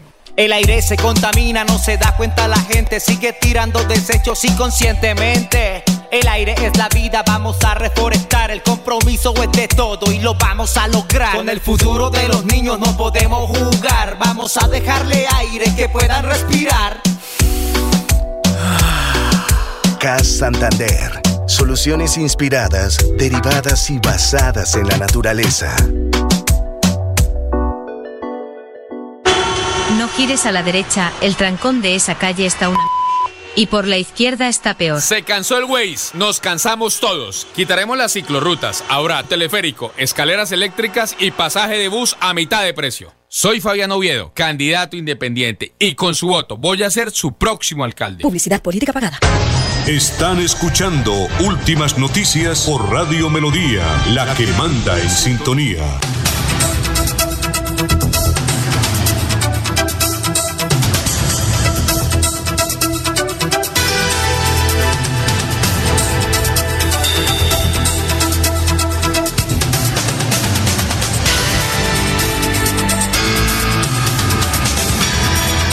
Bueno, la gente está opinando. Qué bololón, ¿no? Qué bololón. ¿Usted qué piensa, Freddy, frente a eso? Es tremendo eso de Florida Blanca, ¿no? Lo de la objeción de conciencia No, o lo de las afirmaciones pasando. que... Sí, don Alfonso, es que eso es inexplicable. O sea, esas son las cosas que la opinión, Sí. cuando va a votar, toma en cuenta. Eh, el- por ejemplo, las apreciaciones que decía el gobernador Mauricio Aguilar frente a los otros políticos, ese es el caballito de batalla Sí. que cogen los supuestos alternativos para Sí. hacer política, porque ellos mismos dan la razón. Eh, Mauricio con esas afirmaciones le da la razón a todos estos jóvenes que le dan duro. Eh, que la familia Mantilla otra vez vuelva a ayudar a, a esto a, Sí, claro. a Sergio Flecha. Son, justifican Sí. y luego están, discúlpeme la expresión, llorando porque estos les dan duro. Pero es que dan Sí. por dónde. Bueno, vamos a comentar más adelante eso porque la gente está opinando, unos a favor, otros en contra. Es que también hay otro chicharrón en Lebrija, hermano. El Lebrija es No, otro allá hay más, allá hay más. Es el Lebrija, ¿no? Pero está lloviendo. Aquí, aquí eh, está Javier Uribe Mota. Ha hecho unas denuncias supremamente graves en Florida Blanca. Pero en Lebrija, gravísima. El hecho de que un muchacho que hace más de cuatro años no tenga para pagar la pieza y ahora vive en Palacios, en Ruitoque. No, es increíble. Las denuncias que él hizo, que le ha hecho acá. Doctor Javier, gracias por venir, muy amable. Nos Alfonso. place, tener- nos place tenerlo acá. Alfonso, un saludo muy especial a usted, a Laurencio, a todo su equipo de periodismo, a la amable audiencia de Radio Melodía en todo el departamento y especialmente en la capital piñera de Colombia. Efectivamente, yo lo que percibo en este cuatrenio que está ya afortunadamente terminando es que ha sido un cuatrenio perdido no solo para Lebrija, sino para Santander.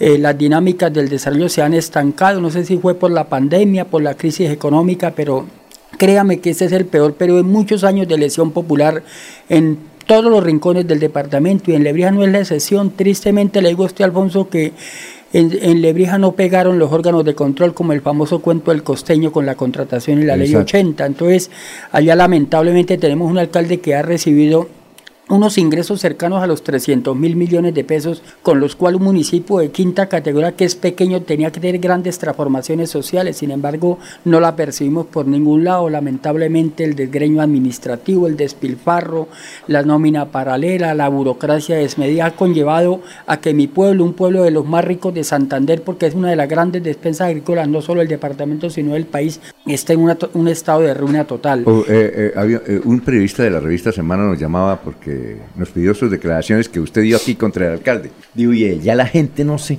no, no se inmuta, no, no, no hace nada. ¿Qué está, ¿Qué está haciendo la ciudadanía frente a estas denuncias? Esa es una de las grandes tristezas que tengo porque yo, yo, nosotros representamos una estirpe que es la estirpe de los santanderianos, que somos frenteros, decimos la verdad donde nos toque, pero hoy en día la crisis de la comunidad en Lebrija es terrible, la gente eh, los están, disculpe vulgarmente, los están robando de frente y en la cara y la gente callada. Yo tengo una enorme preocupación, es que en las elecciones que se vienen dentro de un mes, tristemente hay un candidato gastando miles de millones de pesos en una campaña absolutamente corrupta. Eh, ¿Y por- puede dar el nombre? eh, es un es un exalcalde de Lebrija que está apoyado por la administración municipal. Y, Y lo más y, me- corrupto- ¿Y nos puede dar el nombre?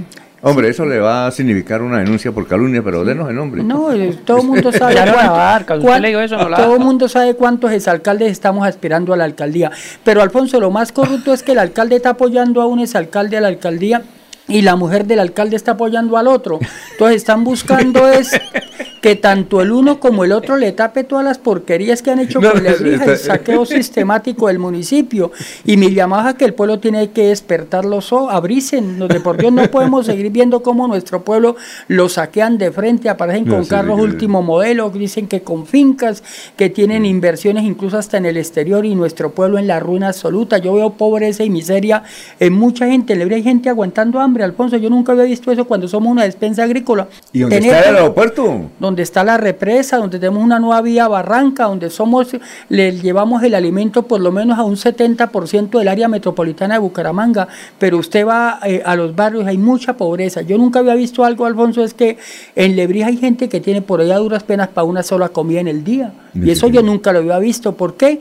Porque los servicios públicos por las nubes, el salario mínimo no alcanza, la comida cara, el estudio de los niños caro, todo caro. Entonces eso ha llevado a que esta sea una campaña terrible no solo en Lebrija, yo pienso que es en toda Colombia. Estamos en una profunda crisis de recesión por la incapacidad del peso de sostenerse en la inversión en los hogares. Entonces eso está llevando a que uno ve desazón, desesperanza y yo pienso que eh, va a haber mucha abstención incluso en algunas regiones del país porque con hambre usted no sale ni a votar. Bueno, antes de, antes de Freddy, antes de Freddy, perdón. Señor. Entonces, la esposa, el, el- el- el alcalde, porque que eso para una crónica, el alcalde apoya a un exalcalde a la alcaldía.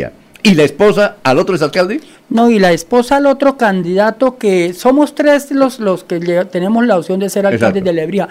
Entonces ellos han visto que la única persona que se les puede parar en la raya, que Sí. les va a investigar cada peso que han invertido en Lebrija, se llama Javier Uribe. Entonces, ¿qué han hecho? Pues el alcalde se fue con un candidato. El alcalde la- actual. El actual y la mujer se fue con el otro buscando que si no le tapa por un lado, le tapan el otro. Caricello, un caricello. Es una forma repugnante de hacer No, política y eso degenera es la democracia. Y a mí me da mucha tristeza, Alfonso, eso que está pasando con Lebrija. A ver, Freddy. No, candidato Javier Uribe. Hace poco hubo unas denuncias del periodista y abogado Oscar Yair Hernández Rugeles que nos dejó con la boca abierta porque se escuchaba, supuestamente es el alcalde, ¿no? Porque acordémonos que está ahora la inteligencia artificial, Ah, sí, sí. don Alfonso, Sí, pero se escuchaba una voz muy similar a la del actual alcalde con otra señora pactando unas coimas, ¿cierto? Unas coimas Ah, claro. eh, muy elevadas y el alcalde le decía, es que toca que probar finura.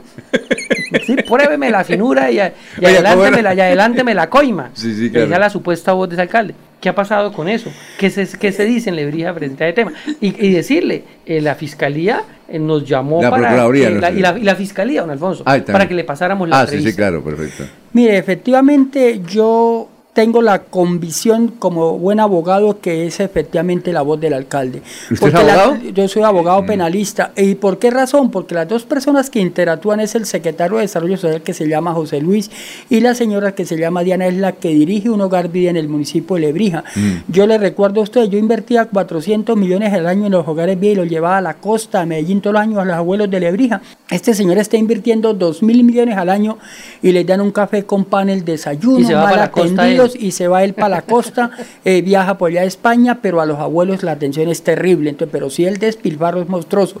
Alfonso, en Lebrija ocurre una cultura del sobrecosto. Yo pavimentaba una calle con 140, 150 millones, ahorita las pavimentan a 650 millones de pesos. Hacía la cubierta un coliseo en 250 millones, allá valieron a 1.200 millones de pesos. La fachada de la alcaldía la arreglamos con 70 millones, ahorita valió 1.200 millones de pesos. En fin, una corrupción, un desgreño, un despilfarro y una cultura de la coima que es descarada y de frente. Entonces uno habla con un contratista, por ejemplo, algún día le cuestioné porque está instalando gas en una vereda y le dije, ¿por qué tanta la demora? Y me dijeron, no, es que nos tocó pagarle por adelantado lo del alcalde. Dije, ¿cómo así?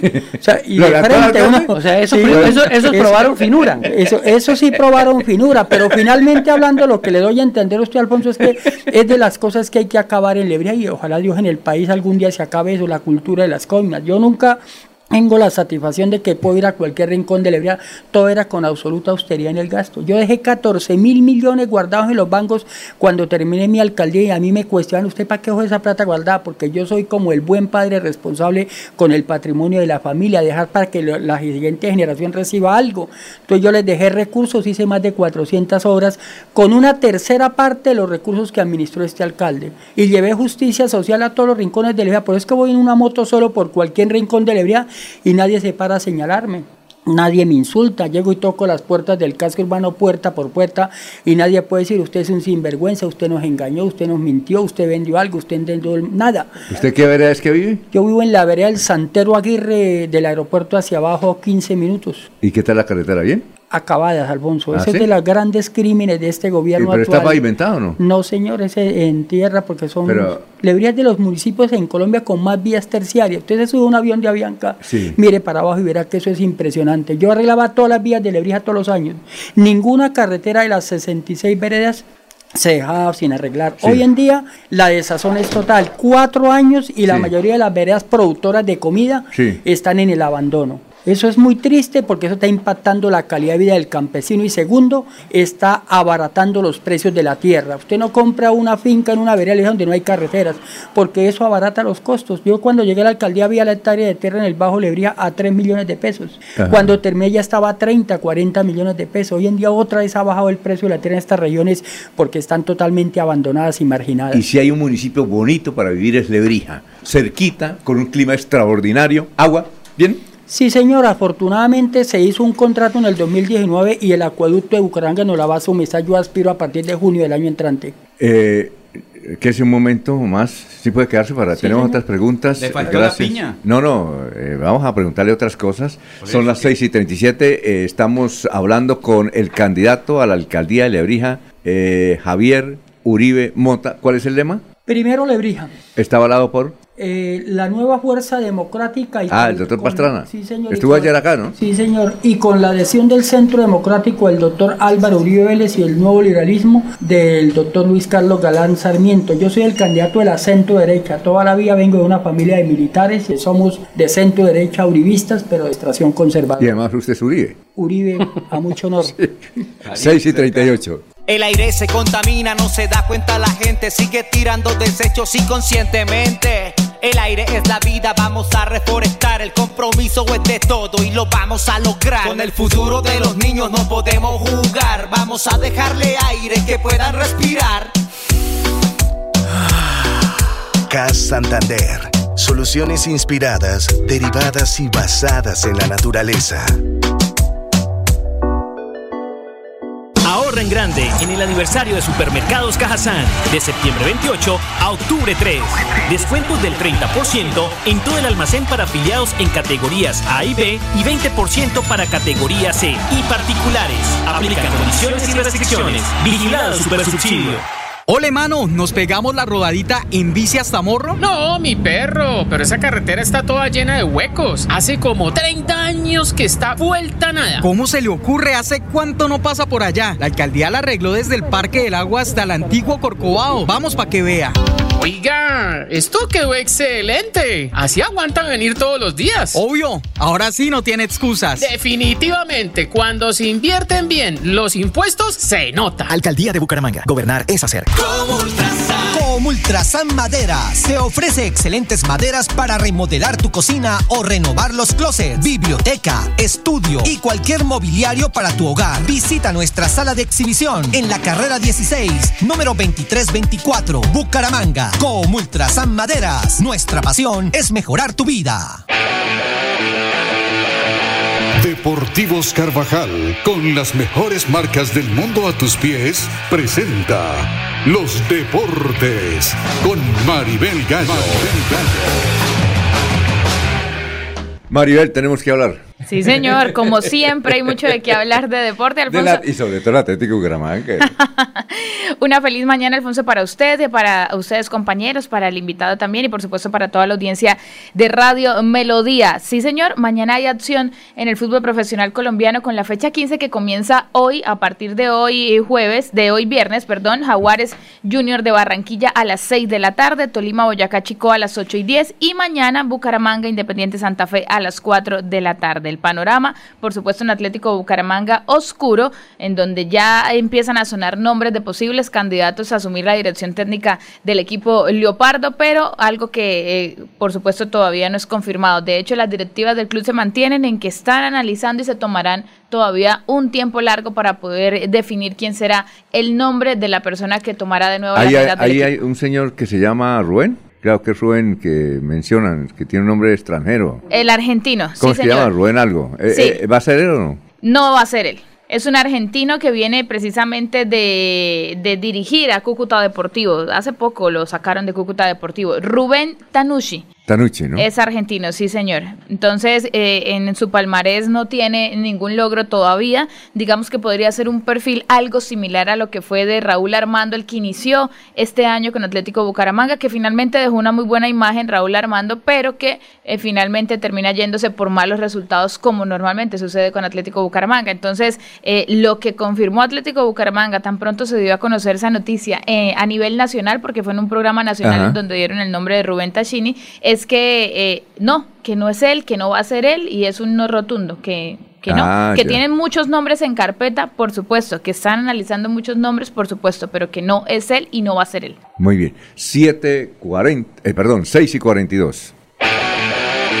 Aquí también le informamos que las tiendas de Deportivos Carvajal están en cabecera, carrera 35A con 51, Centro Comercial El Cacique, Centro Comercial Cañaveral frente a la Florida, primer piso de San Andresito La Isla, outlet de la calle 36 con 26 y como si fuera poco, Deportivos Carvajal Kids en cabecera. Deportivos Carvajal, con las mejores marcas del mundo a tus pies.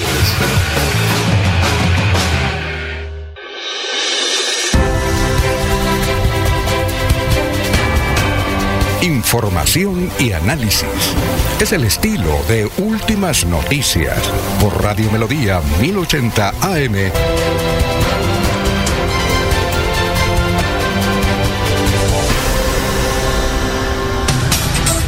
6 y 43. Hay que indicar que hemos utilizado todos los medios, Laurencio, también para que venga el alcalde de Lebrija. No ha querido venir, Laurencio no lo ha convencido, pero convénzalo, dígale que venga. Es bueno salir al aire, decirle, ese señor está mintiendo por esto y esto, alguna cosa. Y, y además Eh, ¿Qué es eso de finura? Es que, hay ¿cómo era que decía? ¿Hay que tener finuras? Hay que- probando finura. Ese, finura. ese debería ser uno de los eslogans de Ay, alguno oiga, de los usted. otros dos candidatos. Oiga, usted. No, no, no, el otro. Probando finura.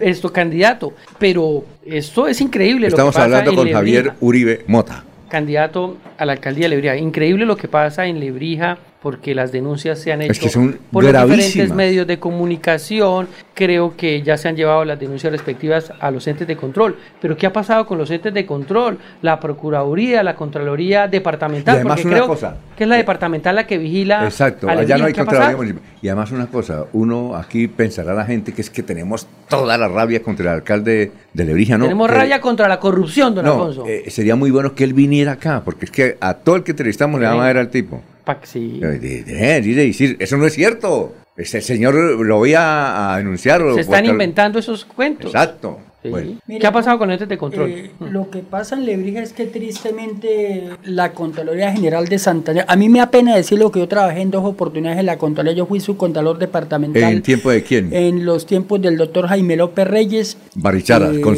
Godito como y Laurencio. en los tiempos del doctor Jaime Enrique Durán Barrera, hoy senador de la, Senador de la República, República. igualmente trabajé en la Contraloría, pero esos tiempos eran totalmente diferentes a lo que hoy en día una Contraloría que no ejerce su labor misional, que es el control fiscal. Yo la verdad, los empleados o funcionarios de la actividad a veces me llaman, doctor Javier, en estos tres años de Luis Carlos Ayala, por aquí la Contraloría no viene ni a revisar una cuenta, cuando hay cantidad de cuestionamientos por sobrecostos, por obras mal hechas, por obras que duran, ahorita están haciendo una placahuella, llevan ya van para cuatro años haciendo unas placahuellas cuando yo las hacía en dos meses. ¿Y por qué cree que la Entonces- Contralora, no, no, la, ¿cómo es que llama la Contralora? La doctora... mm, bah, Blanca Luz Clavijo. Blanca Luz Calijo. ¿Ella Eso qué? es un tema de que la Contraloría tradicionalmente hace un directorio político durante muchos años de los diferentes sectores políticos del departamento y uno Sí. ve ahí la presencia eh, de un personaje que ya fue Contralor, que, que la reemplazó a ella y que ustedes saben que hace política y a la, a la vez es un gran contratista en el departamento. A mí me preocupa es que finalmente la Contraloría está por el piso la imagen y por eso yo le propongo a los lebrenses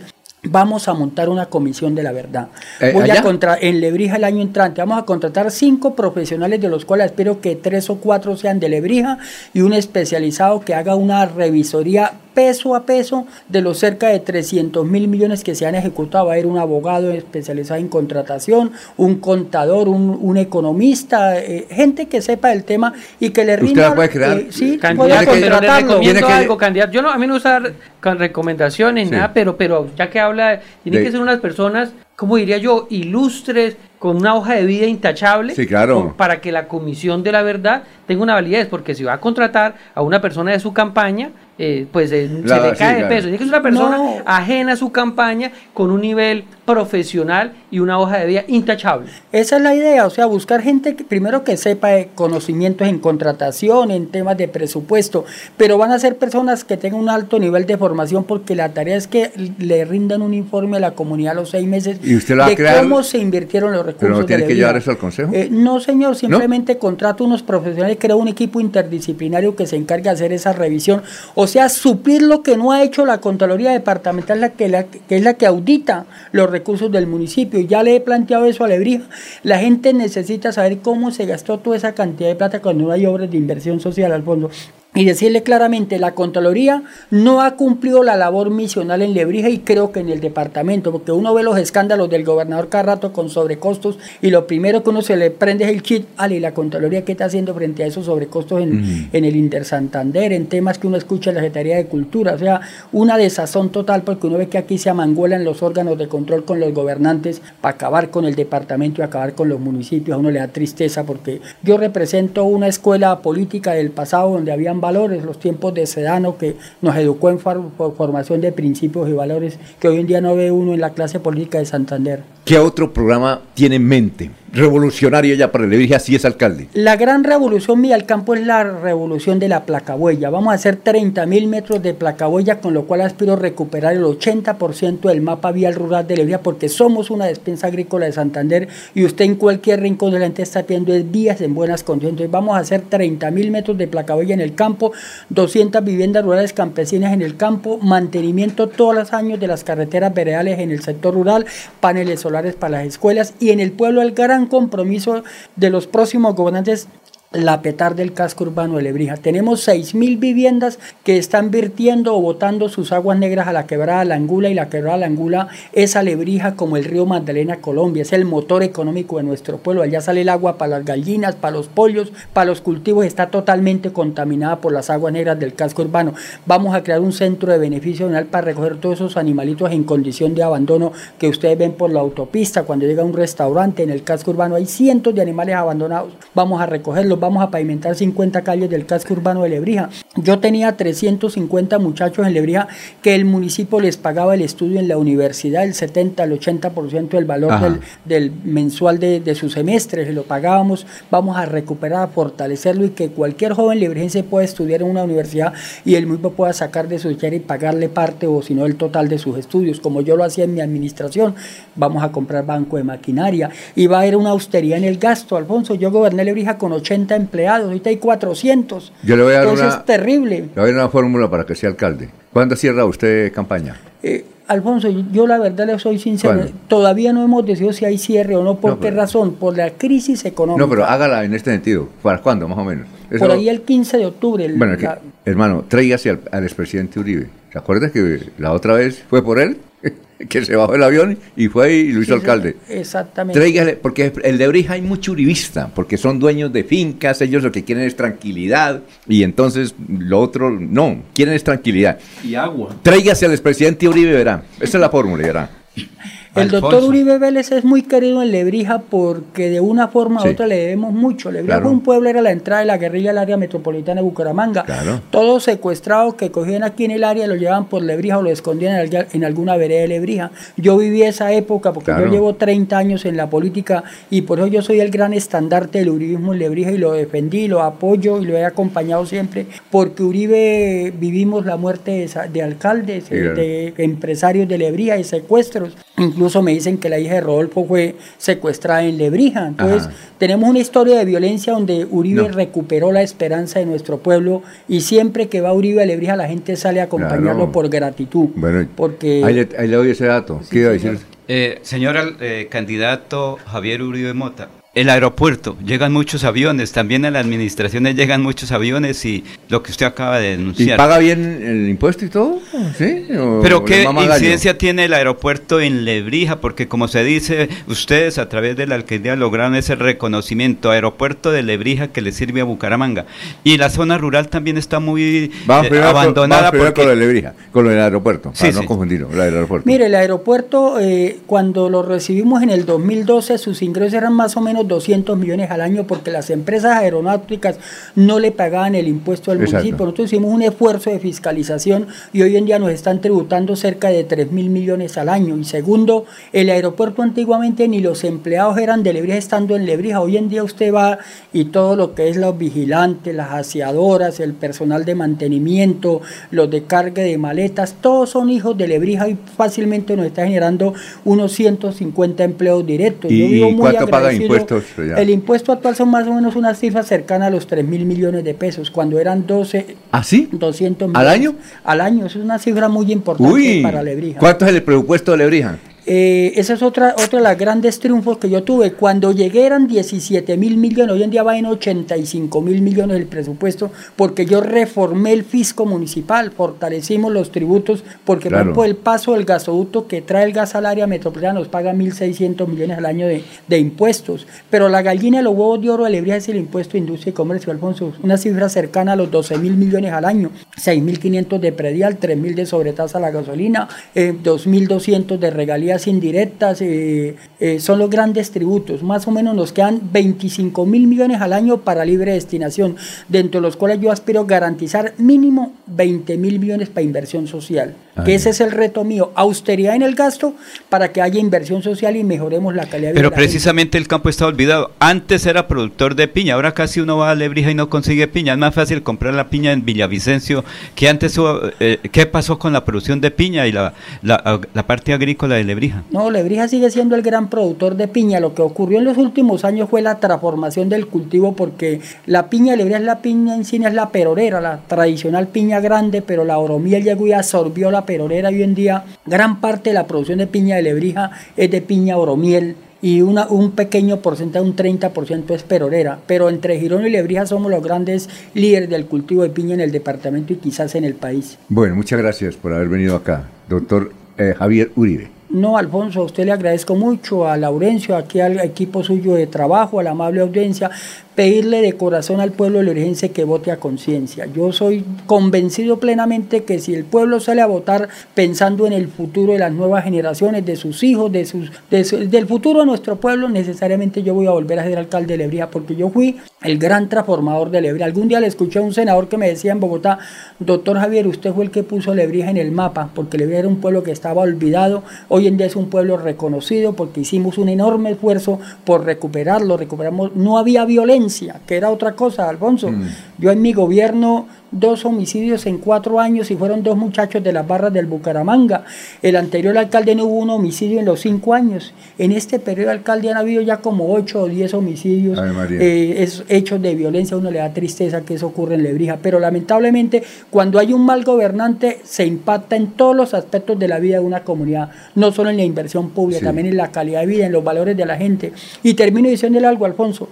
Cuando voy y visito hoy en día el pueblo lebrijense, veo la desazón en la gente en el rostro. ¿Por qué? Tenemos un presidente que no ha cumplido las expectativas de cambio que le ofreció al país. Tenemos un gobernador que ha sido lo más malo que hemos tenido en 30 años de elección popular de gobernadores. Y tenemos un alcalde que es un corrupto que lo único que ha dedicado es hacerle daño a nuestro pueblo. Entonces, en esas condiciones, hacer política en la comunidad es muy triste, porque es un pueblo ese. Y la crisis económica terrible que está viviendo este país con, con el alza de la gasolina que está impactando toda la canasta familiar, los servicios públicos altos. Entonces hay mucho negativismo en la comunidad y eso lo estamos sintiendo en, no solo en Liberia, yo pienso que en todo el país, porque esta es una campaña muy rara totalmente diferente a lo que vivido en 30 años. Pobres candidatos sin un peso, candidatos a la asamblea que dan es un saludo. Y ustedes yo creo que lo han vivido aquí en la emisora y que no hay pauta. Eso yo antes no lo había visto porque uno, aquí había que hacer fila para ir a pagar una pautica publicitaria. Hoy en día uno ve que las emisoras están impactadas por la crisis económica, porque las campañas están muy pobres, porque es la reflejo de la situación económica del país. Bueno, muchas gracias, muy amable, muy gentil. Álvaro, eh, perdón, Javier Uribe Mota, son las 6 y 56. Sí sabían que el impuesto predial el año entrante puede subir entre el 50 y el 100% para más de 90 mil predios en Bucaramanga. El Consejo de Estado dejó en firme los nuevos avalúos catastrales, pero adicionalmente esta administración subió la tasa. La opción que tenemos para evitar ese gran impacto en el bolsillo de los bumangueses es presentar el 2 de enero un proyecto de acuerdo al Consejo Municipal que nos permita otorgar descuentos del 30% para que del total del impuesto podamos descontar ese valor y generar la menor afectación posible en el presupuesto familiar. Por eso no podemos llegar a improvisar. Esa es la mujer que necesitamos de alcaldesa en Bucaramanga. El Cuerpo de Bomberos Voluntarios de Florida Blanca les recuerda a los habitantes y trabajadores de las zonas rurales evitar realizar quemas de residuos vegetales o inservibles para no provocar incendios forestales. Ante cualquier emergencia, comunicarse de manera inmediata a la línea 119, disponible las 24 horas, los 7 días de la semana. No realice reportes por mensajería instantánea como WhatsApp.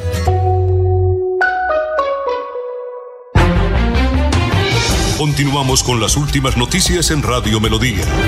Radio Melodía, la que manda en sintonía.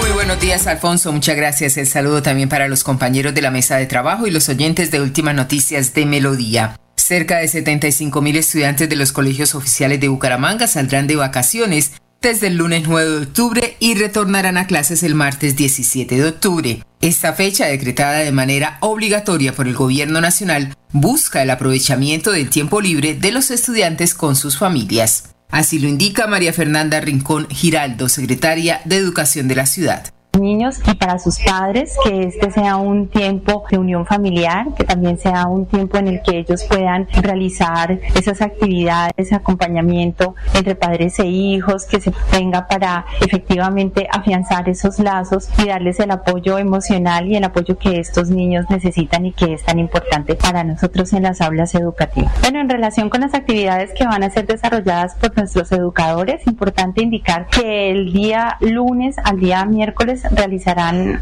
eh, labores de planeación educativa tendientes a la revisión y organización del calendario escolar hasta su finalización. El personal docente también disfrutará de jornadas de bienestar laboral, feria empresarial, día de convivencia y olimpiadas recreativas. Continúen con más en Últimas Noticias de Melodía. Un feliz fin de semana para todos.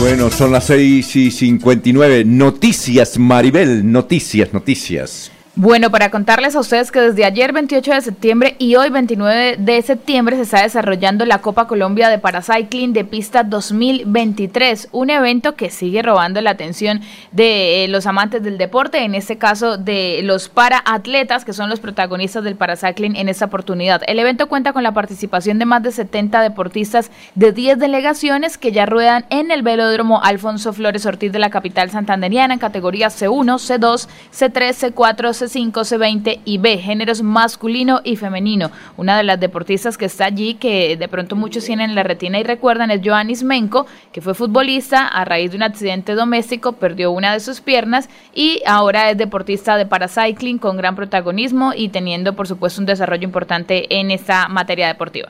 Son las 7 de la mañana. Oye, es que eh, tenemos ahí a Juan Manuel Cortés, sí, que nos pidió un derecho a réplica. El gobernador estuvo acá esta semana y lo acusó de que estaba repartiendo un contrato de 5 mil millones del SENA. Entonces él ya nos envió el, cuando lo tengamos ahí, la, eh, Arnulfo, Juan Manuel Cortés es representante a la Cámara, ¿es de la Liga? No, ya no es de la Liga. Sí, pues él es del, del grupo significativo de ciudadanos que ya no existe como grupo, como nuestra candidata que está aquí, porque el partido desapareció, pues el, que se creó el partido y el grupo desapareció. Sí. Eh, y ese, como usted lo bien lo dice, don Alfonso, es la réplica a esas duras acusaciones que hizo el gobernador de Santander frente al representante Juan Manuel eh, Cortés. Duras, y, ¿no? y también la reacción dura de Juan Manuel Sí. frente a estos hechos. O sea, ahí lo Sí, vamos a oír para que En el único medio donde el gobernador se refirió a él fue precisamente aquí en Radio Melodía. sí, señor, sí, señor. A la familia Cortés. Ahí también eh, eh, las, esa es la reacción. Sí, claro. Cuando usted lanza una piedra, esa piedra a veces se devuelve y se le devolvieron varias. Bueno, perfecto. Doctor. A propósito de la desvergonzada intervención en política del desafortunado y descarado gobernador de Santander, Mauricio Aguilar Hurtado, tengo que comentarles lo siguiente. No estamos obsesionados con usted. No sea cínico. Nos preocupa el departamento endeudado y quebrado que usted nos va a entregar. Nos preocupa que hoy usted, a contiendas de una elección popular, haga uso ilegal del poder para hacer proselitismo en Santander. Mauricio, su ignorancia es cínica. Yo no pertenezco a ningún partido político, ni hago parte de ningún clan. Mi curul se la debo a los santanderianos que confiaron en una propuesta honesta y real, que me tienen hoy aquí, luchando contra la corrupción, a la cual los clanes políticos, como el de su familia, han llevado al departamento. Les recuerdo que yo no soy quien tiene un papá condenado, un hermano capturado, y no estoy siendo investigado por ningún delito, como usted, señor, que hoy, siendo gobernador de Santander, está siendo investigado por presunta corrupción. Reitero, ante usted y ante todos los santandereanos, que así como lo he venido haciendo, no me va a temblar la mano para seguir denunciando los actos de corrupción que tanto daño le han hecho a Santander. Afirma usted de manera irresponsable y abusiva que estoy feriando al mejor postor un contrato por 5 mil millones de pesos en la provincia de Vélez para la sede del SENA, nuevamente utilizando como fuente el conocimiento popular, es decir, el chisme, transformado en injuria y calumnia. ¿Es en serio? ¿Usted sigue insultando la inteligencia de los santanderianos? Gobernador, usted me ha calumniado con mentiras y falacias. Le pido que como barboseño respete la provincia y lo invito de manera pública que en vez de estar atacando, difamando y haciendo proselitismo político en los medios de comunicación, conozca la provincia y el departamento, las que usted dejó sin vías terciarias, la misma provincia a la que usted le acabó las escuelas rurales y que se encuentra en total abandono por parte del gobierno departamental. Conmigo no se equivoque, gobernador. Yo no fereo las necesidades de los electores no las vendo ni las pongo en pausa por beneficios personales. Esas son sus prácticas de gobierno. Por otro lado, es lamentable que usted haya sido congresista. ¿A qué fue? Porque debería saber que el ejercicio legislativo nada tiene que ver con la rama ejecutiva. No sé si usted caería en esa práctica coimera de presionar por contratos a los funcionarios del gobierno. Pero en esas malas prácticas yo no caigo. Llegué al Congreso a representar honestamente a mis electores y a todos los santanderianos. Entiendo su rabia y su frustración al ver que tiene enfrente un representante que no siente temor al denunciarlo. Mi familia y yo no le tememos a su plan corrupto integrado por su papá, su hermano. Y le reitero que aquí nadie está obsesionado con usted o su familia. Solo se dicen verdades y las verdades siempre incomodan. ¿O no es cierto que su papá fue condenado por vínculos con el paramilitarismo? Que su hermano Richard estuvo detenido por hechos de presunta corrupción y que usted está siendo investigado por lo mismo. ¿Ah? Eso duele. ¿No es cierto que se compraron raquetas de más de 3 millones de pesos, las pelotas de 250 mil pesos, los parques de 790 mil pesos, el anillo vial externo de 480 mil millones de pesos y que lo hizo con los de carrusel de contratación de Bogotá o incluso la presunta estafa a los artistas de Santander que buena fe firmaron en blanco recibos de pago que aparecieron por sumas muy superiores a los que realmente les pagaron? ¿Esas denuncias son ciertas o también son obsesión, gobernador? Dígame, cuénteme. Honestamente, le recomiendo que piense antes de hacer una, una intervención pública, porque su despliegue en medios basados en falacias y afirmaciones infundadas no solo comprometió su responsabilidad disciplinaria, también la penal. Y no dude un segundo para erradicar las denuncias y acciones legales respectivas. Créame, decimos en Santander, no nací el día de los temblores y lo seguiré denunciando por cada acto que atente contra los intereses de Santander. Finalmente, escuché que retó a los candidatos a la alcaldía y gobernación a someterse al polígrafo. Hoy soy yo quien lo reta a usted a que se someta al polígrafo para que nos responda lo siguiente. ¿Qué papel juega el oriundo de Moniquirá, su paisano, el señor segundo Alberto Ulloa, en la gobernación de Santander? Es contratista de obra que actualmente está vinculado a la construcción del megacolegio de Pinchote. Es el esposo de la gerente del hospital de Vélez. ¿Apoya usted al candidato a sucederlo en el cargo Héctor Mantilla? Porque si ya expresó públicamente sobre algunos candidatos en el ejercicio de proselitismo más absurdo que he podido presenciar, ¿por qué no podría decirnos a quién se está apoyando? Ese apoyo se ve reflejado en el hecho de que su ex asesor Gustavo Adolfo Ardila está acompañando la campaña de Mantilla, al igual que los candidatos a la Asamblea Edwin Vargas y la secretaria de la, de la mujer, Andrea Blanco, quien también es su tía política. Por favor, señor gobernador, no nos crea tan pingos. Los santanderianos merecemos respeto, no quede como el pinocho de la contienda electoral. No abuse de su poder, no intimide, tenga los pantalones bien puestos para afrontar la realidad. Aquí los corruptos son otros, pero recuerde que los buenos somos más. Feliz día para todos, inclusive para usted, Mauricio. Dios nos bendiga.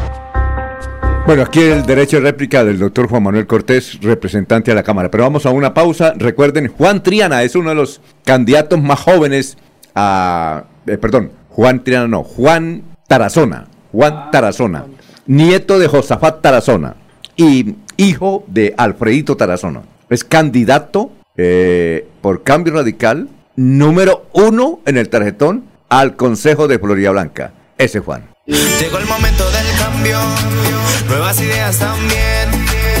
Lo que tanto buscamos, por fin se va a poder. Con Juan Tarazona, el cambio es ahora. Por Florida Blanca, el pueblo se levanta.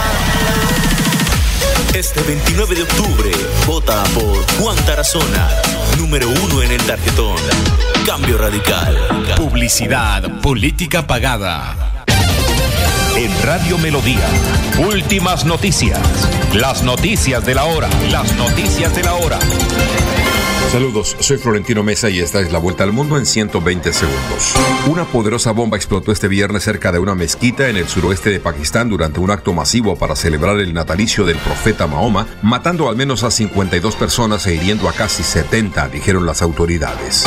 Más de 2.500 migrantes murieron o desaparecieron al intentar cruzar el Mediterráneo hacia Europa desde principios de año, informó el alto comisionado de la ONU para los refugiados ACNUR. Entre junio y agosto, al menos 990 personas murieron o desaparecieron en la peligrosa ruta. El ministro de Asuntos Exteriores de Rusia, Sergei Lavrov, afirmó este viernes que Moscú considera inaceptable el regreso de militares de Estados Unidos y la OTAN a Afganistán, cualquiera que sea el pretexto. El presidente de Filipinas, Ferdinand Marcos Jr., aseguró que su país no busca problemas con China, pero que no cederá en la defensa de los territorios que reclama en el mar meridional, donde se ha producido una escalada de tensión por una barrera flotante instalada por el régimen chino en aguas disputadas. El presidente de Estados Unidos, Joe Biden, aseveró que Donald Trump y sus aliados son una amenaza para la democracia estadounidense y afirmó que el expresidente está más interesado en el poder personal que en defender los valores fundamentales de la nación, e incluso insinuó que los republicanos más convencionales son sus cómplices. La Unión Europea y los 14 países que conforman el Comité Latinoamericano de Seguridad Interior expresaron su voluntad de impulsar un canal permanente para colaborar más estrechamente contra el crimen organizado. Los padres de los 43 estudiantes desaparecidos en 2014 en el sur de México exigieron a las autoridades mexicanas que se abra una investigación al expresidente Enrique Peña Nieto por su presunta responsabilidad en la creación de una narrativa de los hechos que fue desmontada por expertos, por la actual Fiscalía General y el gobierno. Líderes indígenas de América Latina pidieron que sus protestas contra proyectos extractivos dejen de ser criminalizadas y perseguidas penalmente en un encuentro de seguimiento del Acuerdo de Escazú en Panamá. Esta fue la vuelta al mundo en 120 segundos.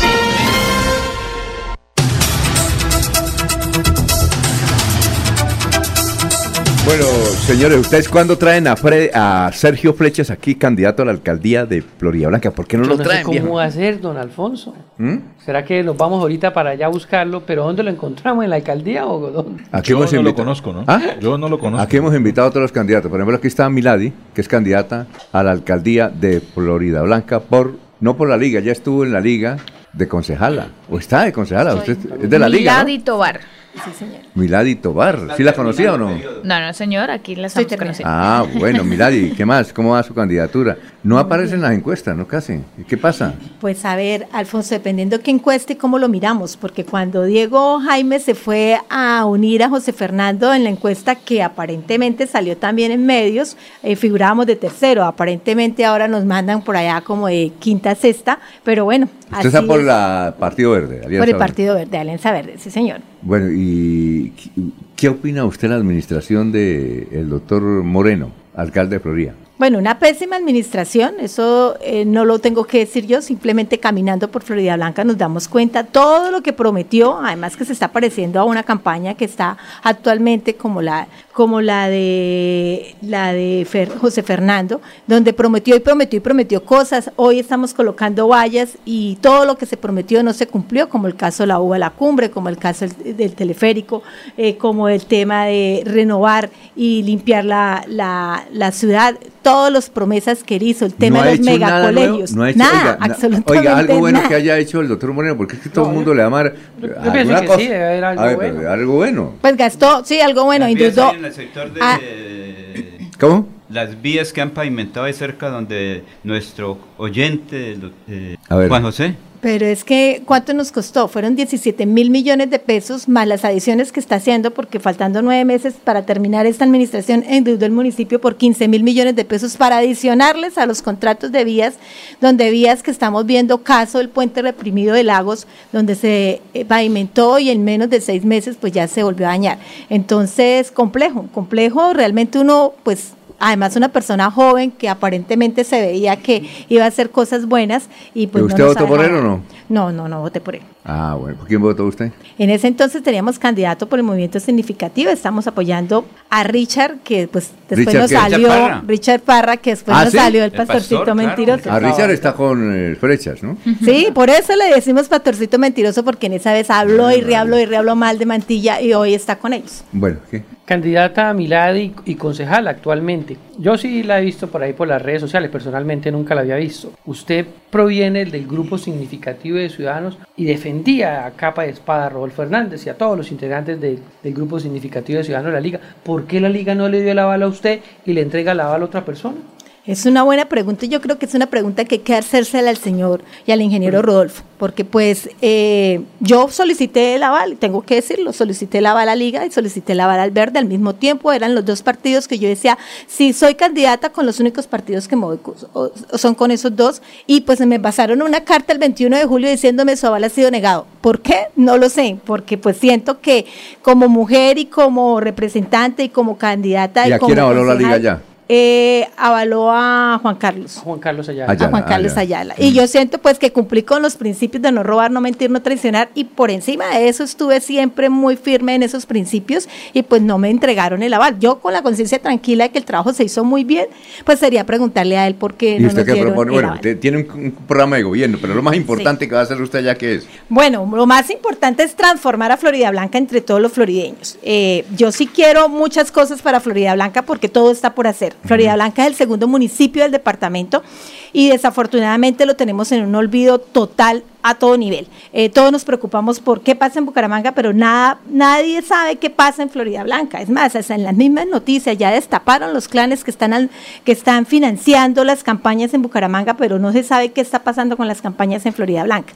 Y proponemos varias cosas. Una de las propuestas fuertes mía es que todo lo que vayamos a hacer, lo vamos a hacer en cabeza de las mujeres, porque yo soy la única mujer candidata a la alcaldía y en mis hombros está la responsabilidad de representar a esa mujer, a esa mujer eh, de familia, a esa mujer que no puede salir a trabajar, a esa mujer que sale todos los días a trabajar a buscar el pan de cada día. Entonces, a esas mujeres tenemos que entregarle a Florida Blanca una ciudad más segura, una ciudad más productiva, una ciudad más dulce, una ciudad que sea ambientalmente sostenible. Y en eso nos vamos a basar en cuatro pilares de gobierno importantes y en cada uno de esos pilares tenemos muchísimos programas para ¿Cuál- cuál- desarrollar. cuál? En todos los pilares de gobierno tenemos el primero, educación para la transformación. El segundo, mujeres tejido social.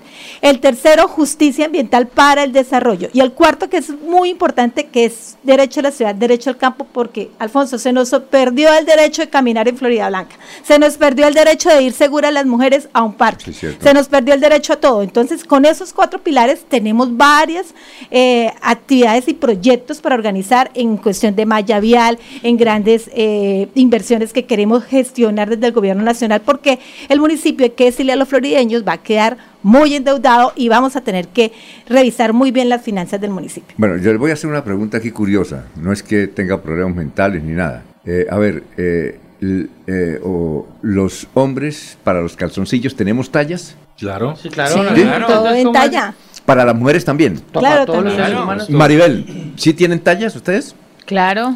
¿Usted? Claro que sí. Bueno, aquí está el señor, que es Frankie Guevara. Él va a regalar 5 mil, ¿cómo se le dice la, la prenda íntima de la mujer? Pan, pan, pan, pan, por lo pan, general. Panties, Ropa tangas, interior. Ropa interior. ropa interior. ropa Pero que sea el Coco, cocos, cocos. Ah, cu- Bueno, ese es, ese, Ese es para ese el es el más, 24 de el- diciembre, el- para ese es como, como para Sí, los sí. y, y los niños. Yo recuerdo que lo utilizaban más las mamás para decirle a los niños que póngase los cupos. Mire, por ejemplo, ya tiene, él él va a regalar 5 mil cucos. ahí tiene la cámara.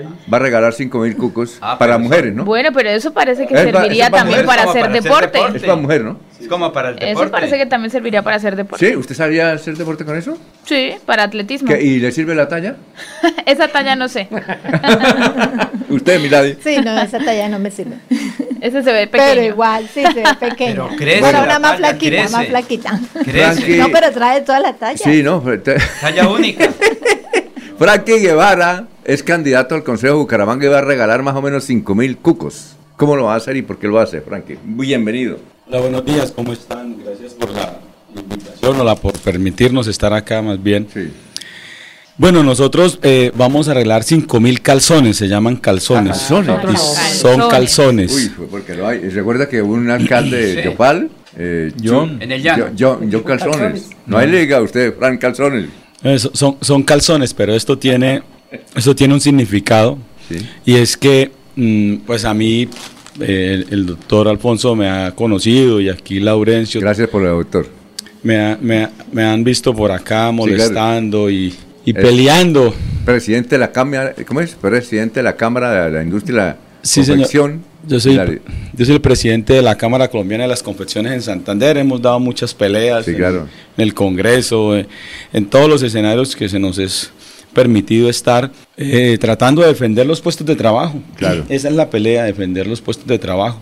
Sí. Y el tema del calzón tiene un significado, no sé si puedo ya decirlo. No, sí, dígalo, sí, a ver qué significado tiene, claro. Es que hace más de 100 años nuestros campesinos bumangueses y santanderianos, el 80% era de origen, de, pues de extrema pobreza, gente muy pobre. Vemos fotos antiguas con adolescentes en la calle haciendo sus diligencias descalzos, mujeres de 12, 15 años descalzas, niñas. Y eh, ellos no tenían cómo comprar una correa y siempre se amarraban con cabulla. Eh, por eso es que nuestros abuelos era hasta, hasta el ombligo.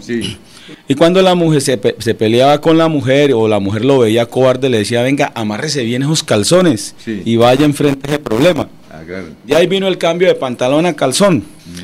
Entonces lo que nosotros, le, le- el mensaje que le llevamos a la, a la gente es que aquí en Frankie Guevara encuentran a alguien con los calzones bien amarrados y dispuesto a, a- a enfrentar la situación que sea necesaria por salvar los puestos de trabajo. ¿Y de tiene su todas las tallas de calzones? ¿Qué tallas tienen? Sí, claro, eh, aquí estoy ¿Ustedes qué tallas son, por ejemplo? ¿No saben? O de, sí. o de pronto tiene talla única. No, no, no, no, no.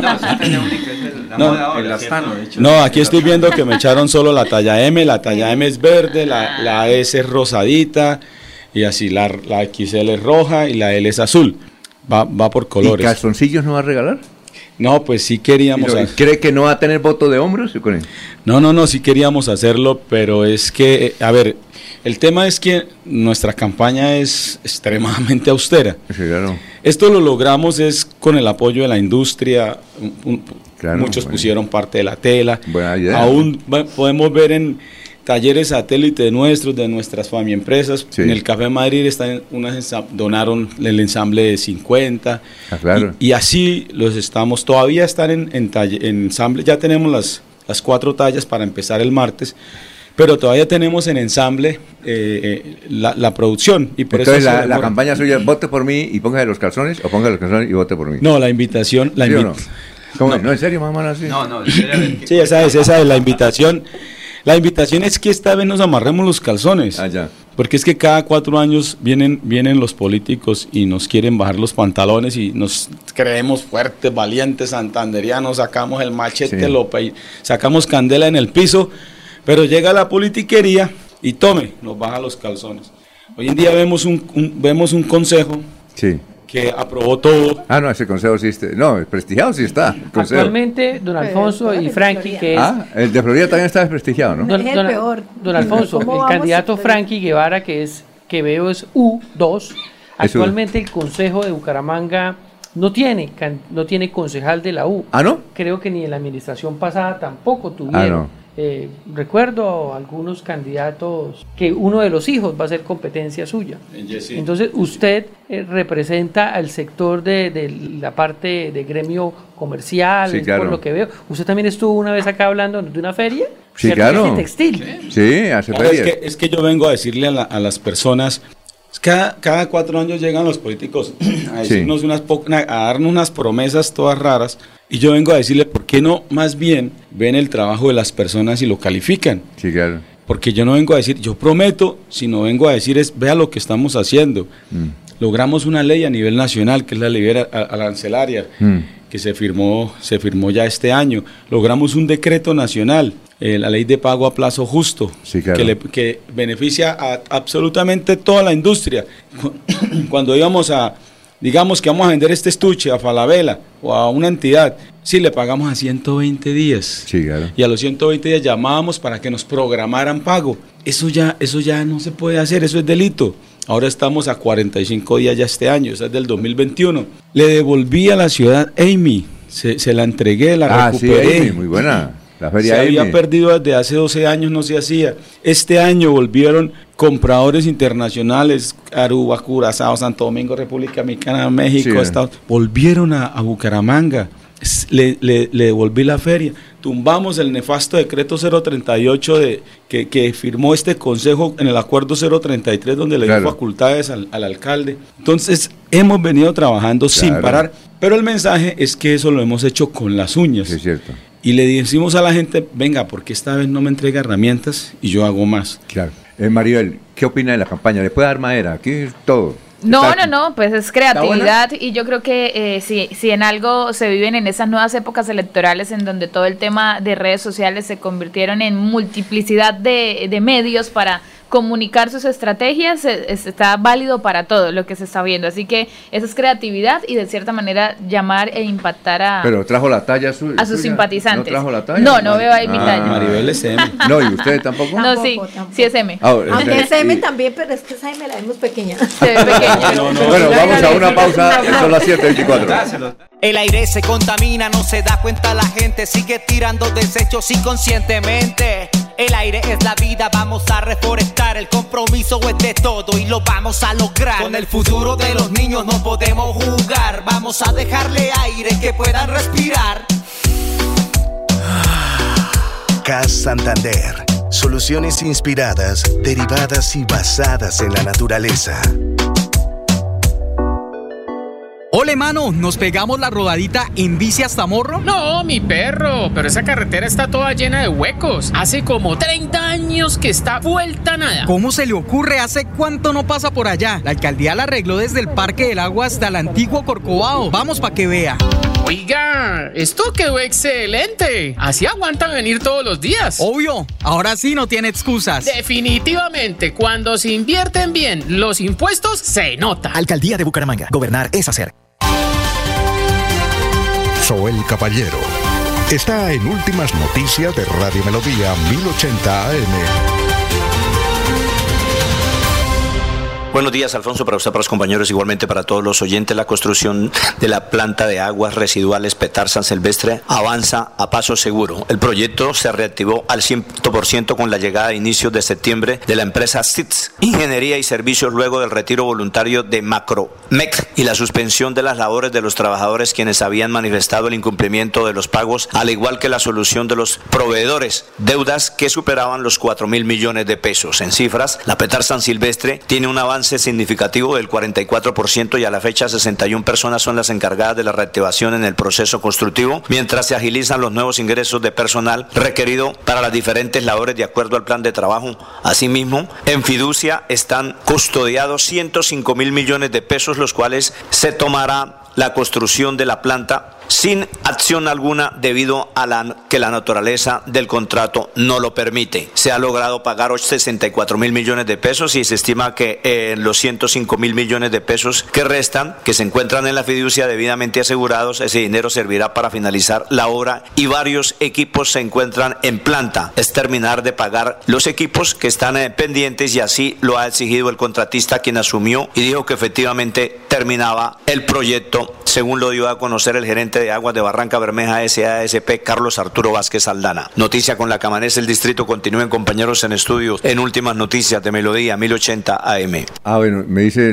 se nos acabó el tiempo. Muchas gracias, Viladi, muy amable. Candidata al- a la alcaldía de Florida Blanca por el Partido Verde. Gracias, Fran. Gracias, gracias. Dos en el tarjetón por el la U. Gracias. Se nos acabó el tiempo, no podemos decirle la última, pero mm, el próximo lunes estaremos aquí desde las 5 de la mañana en Radio Melodía.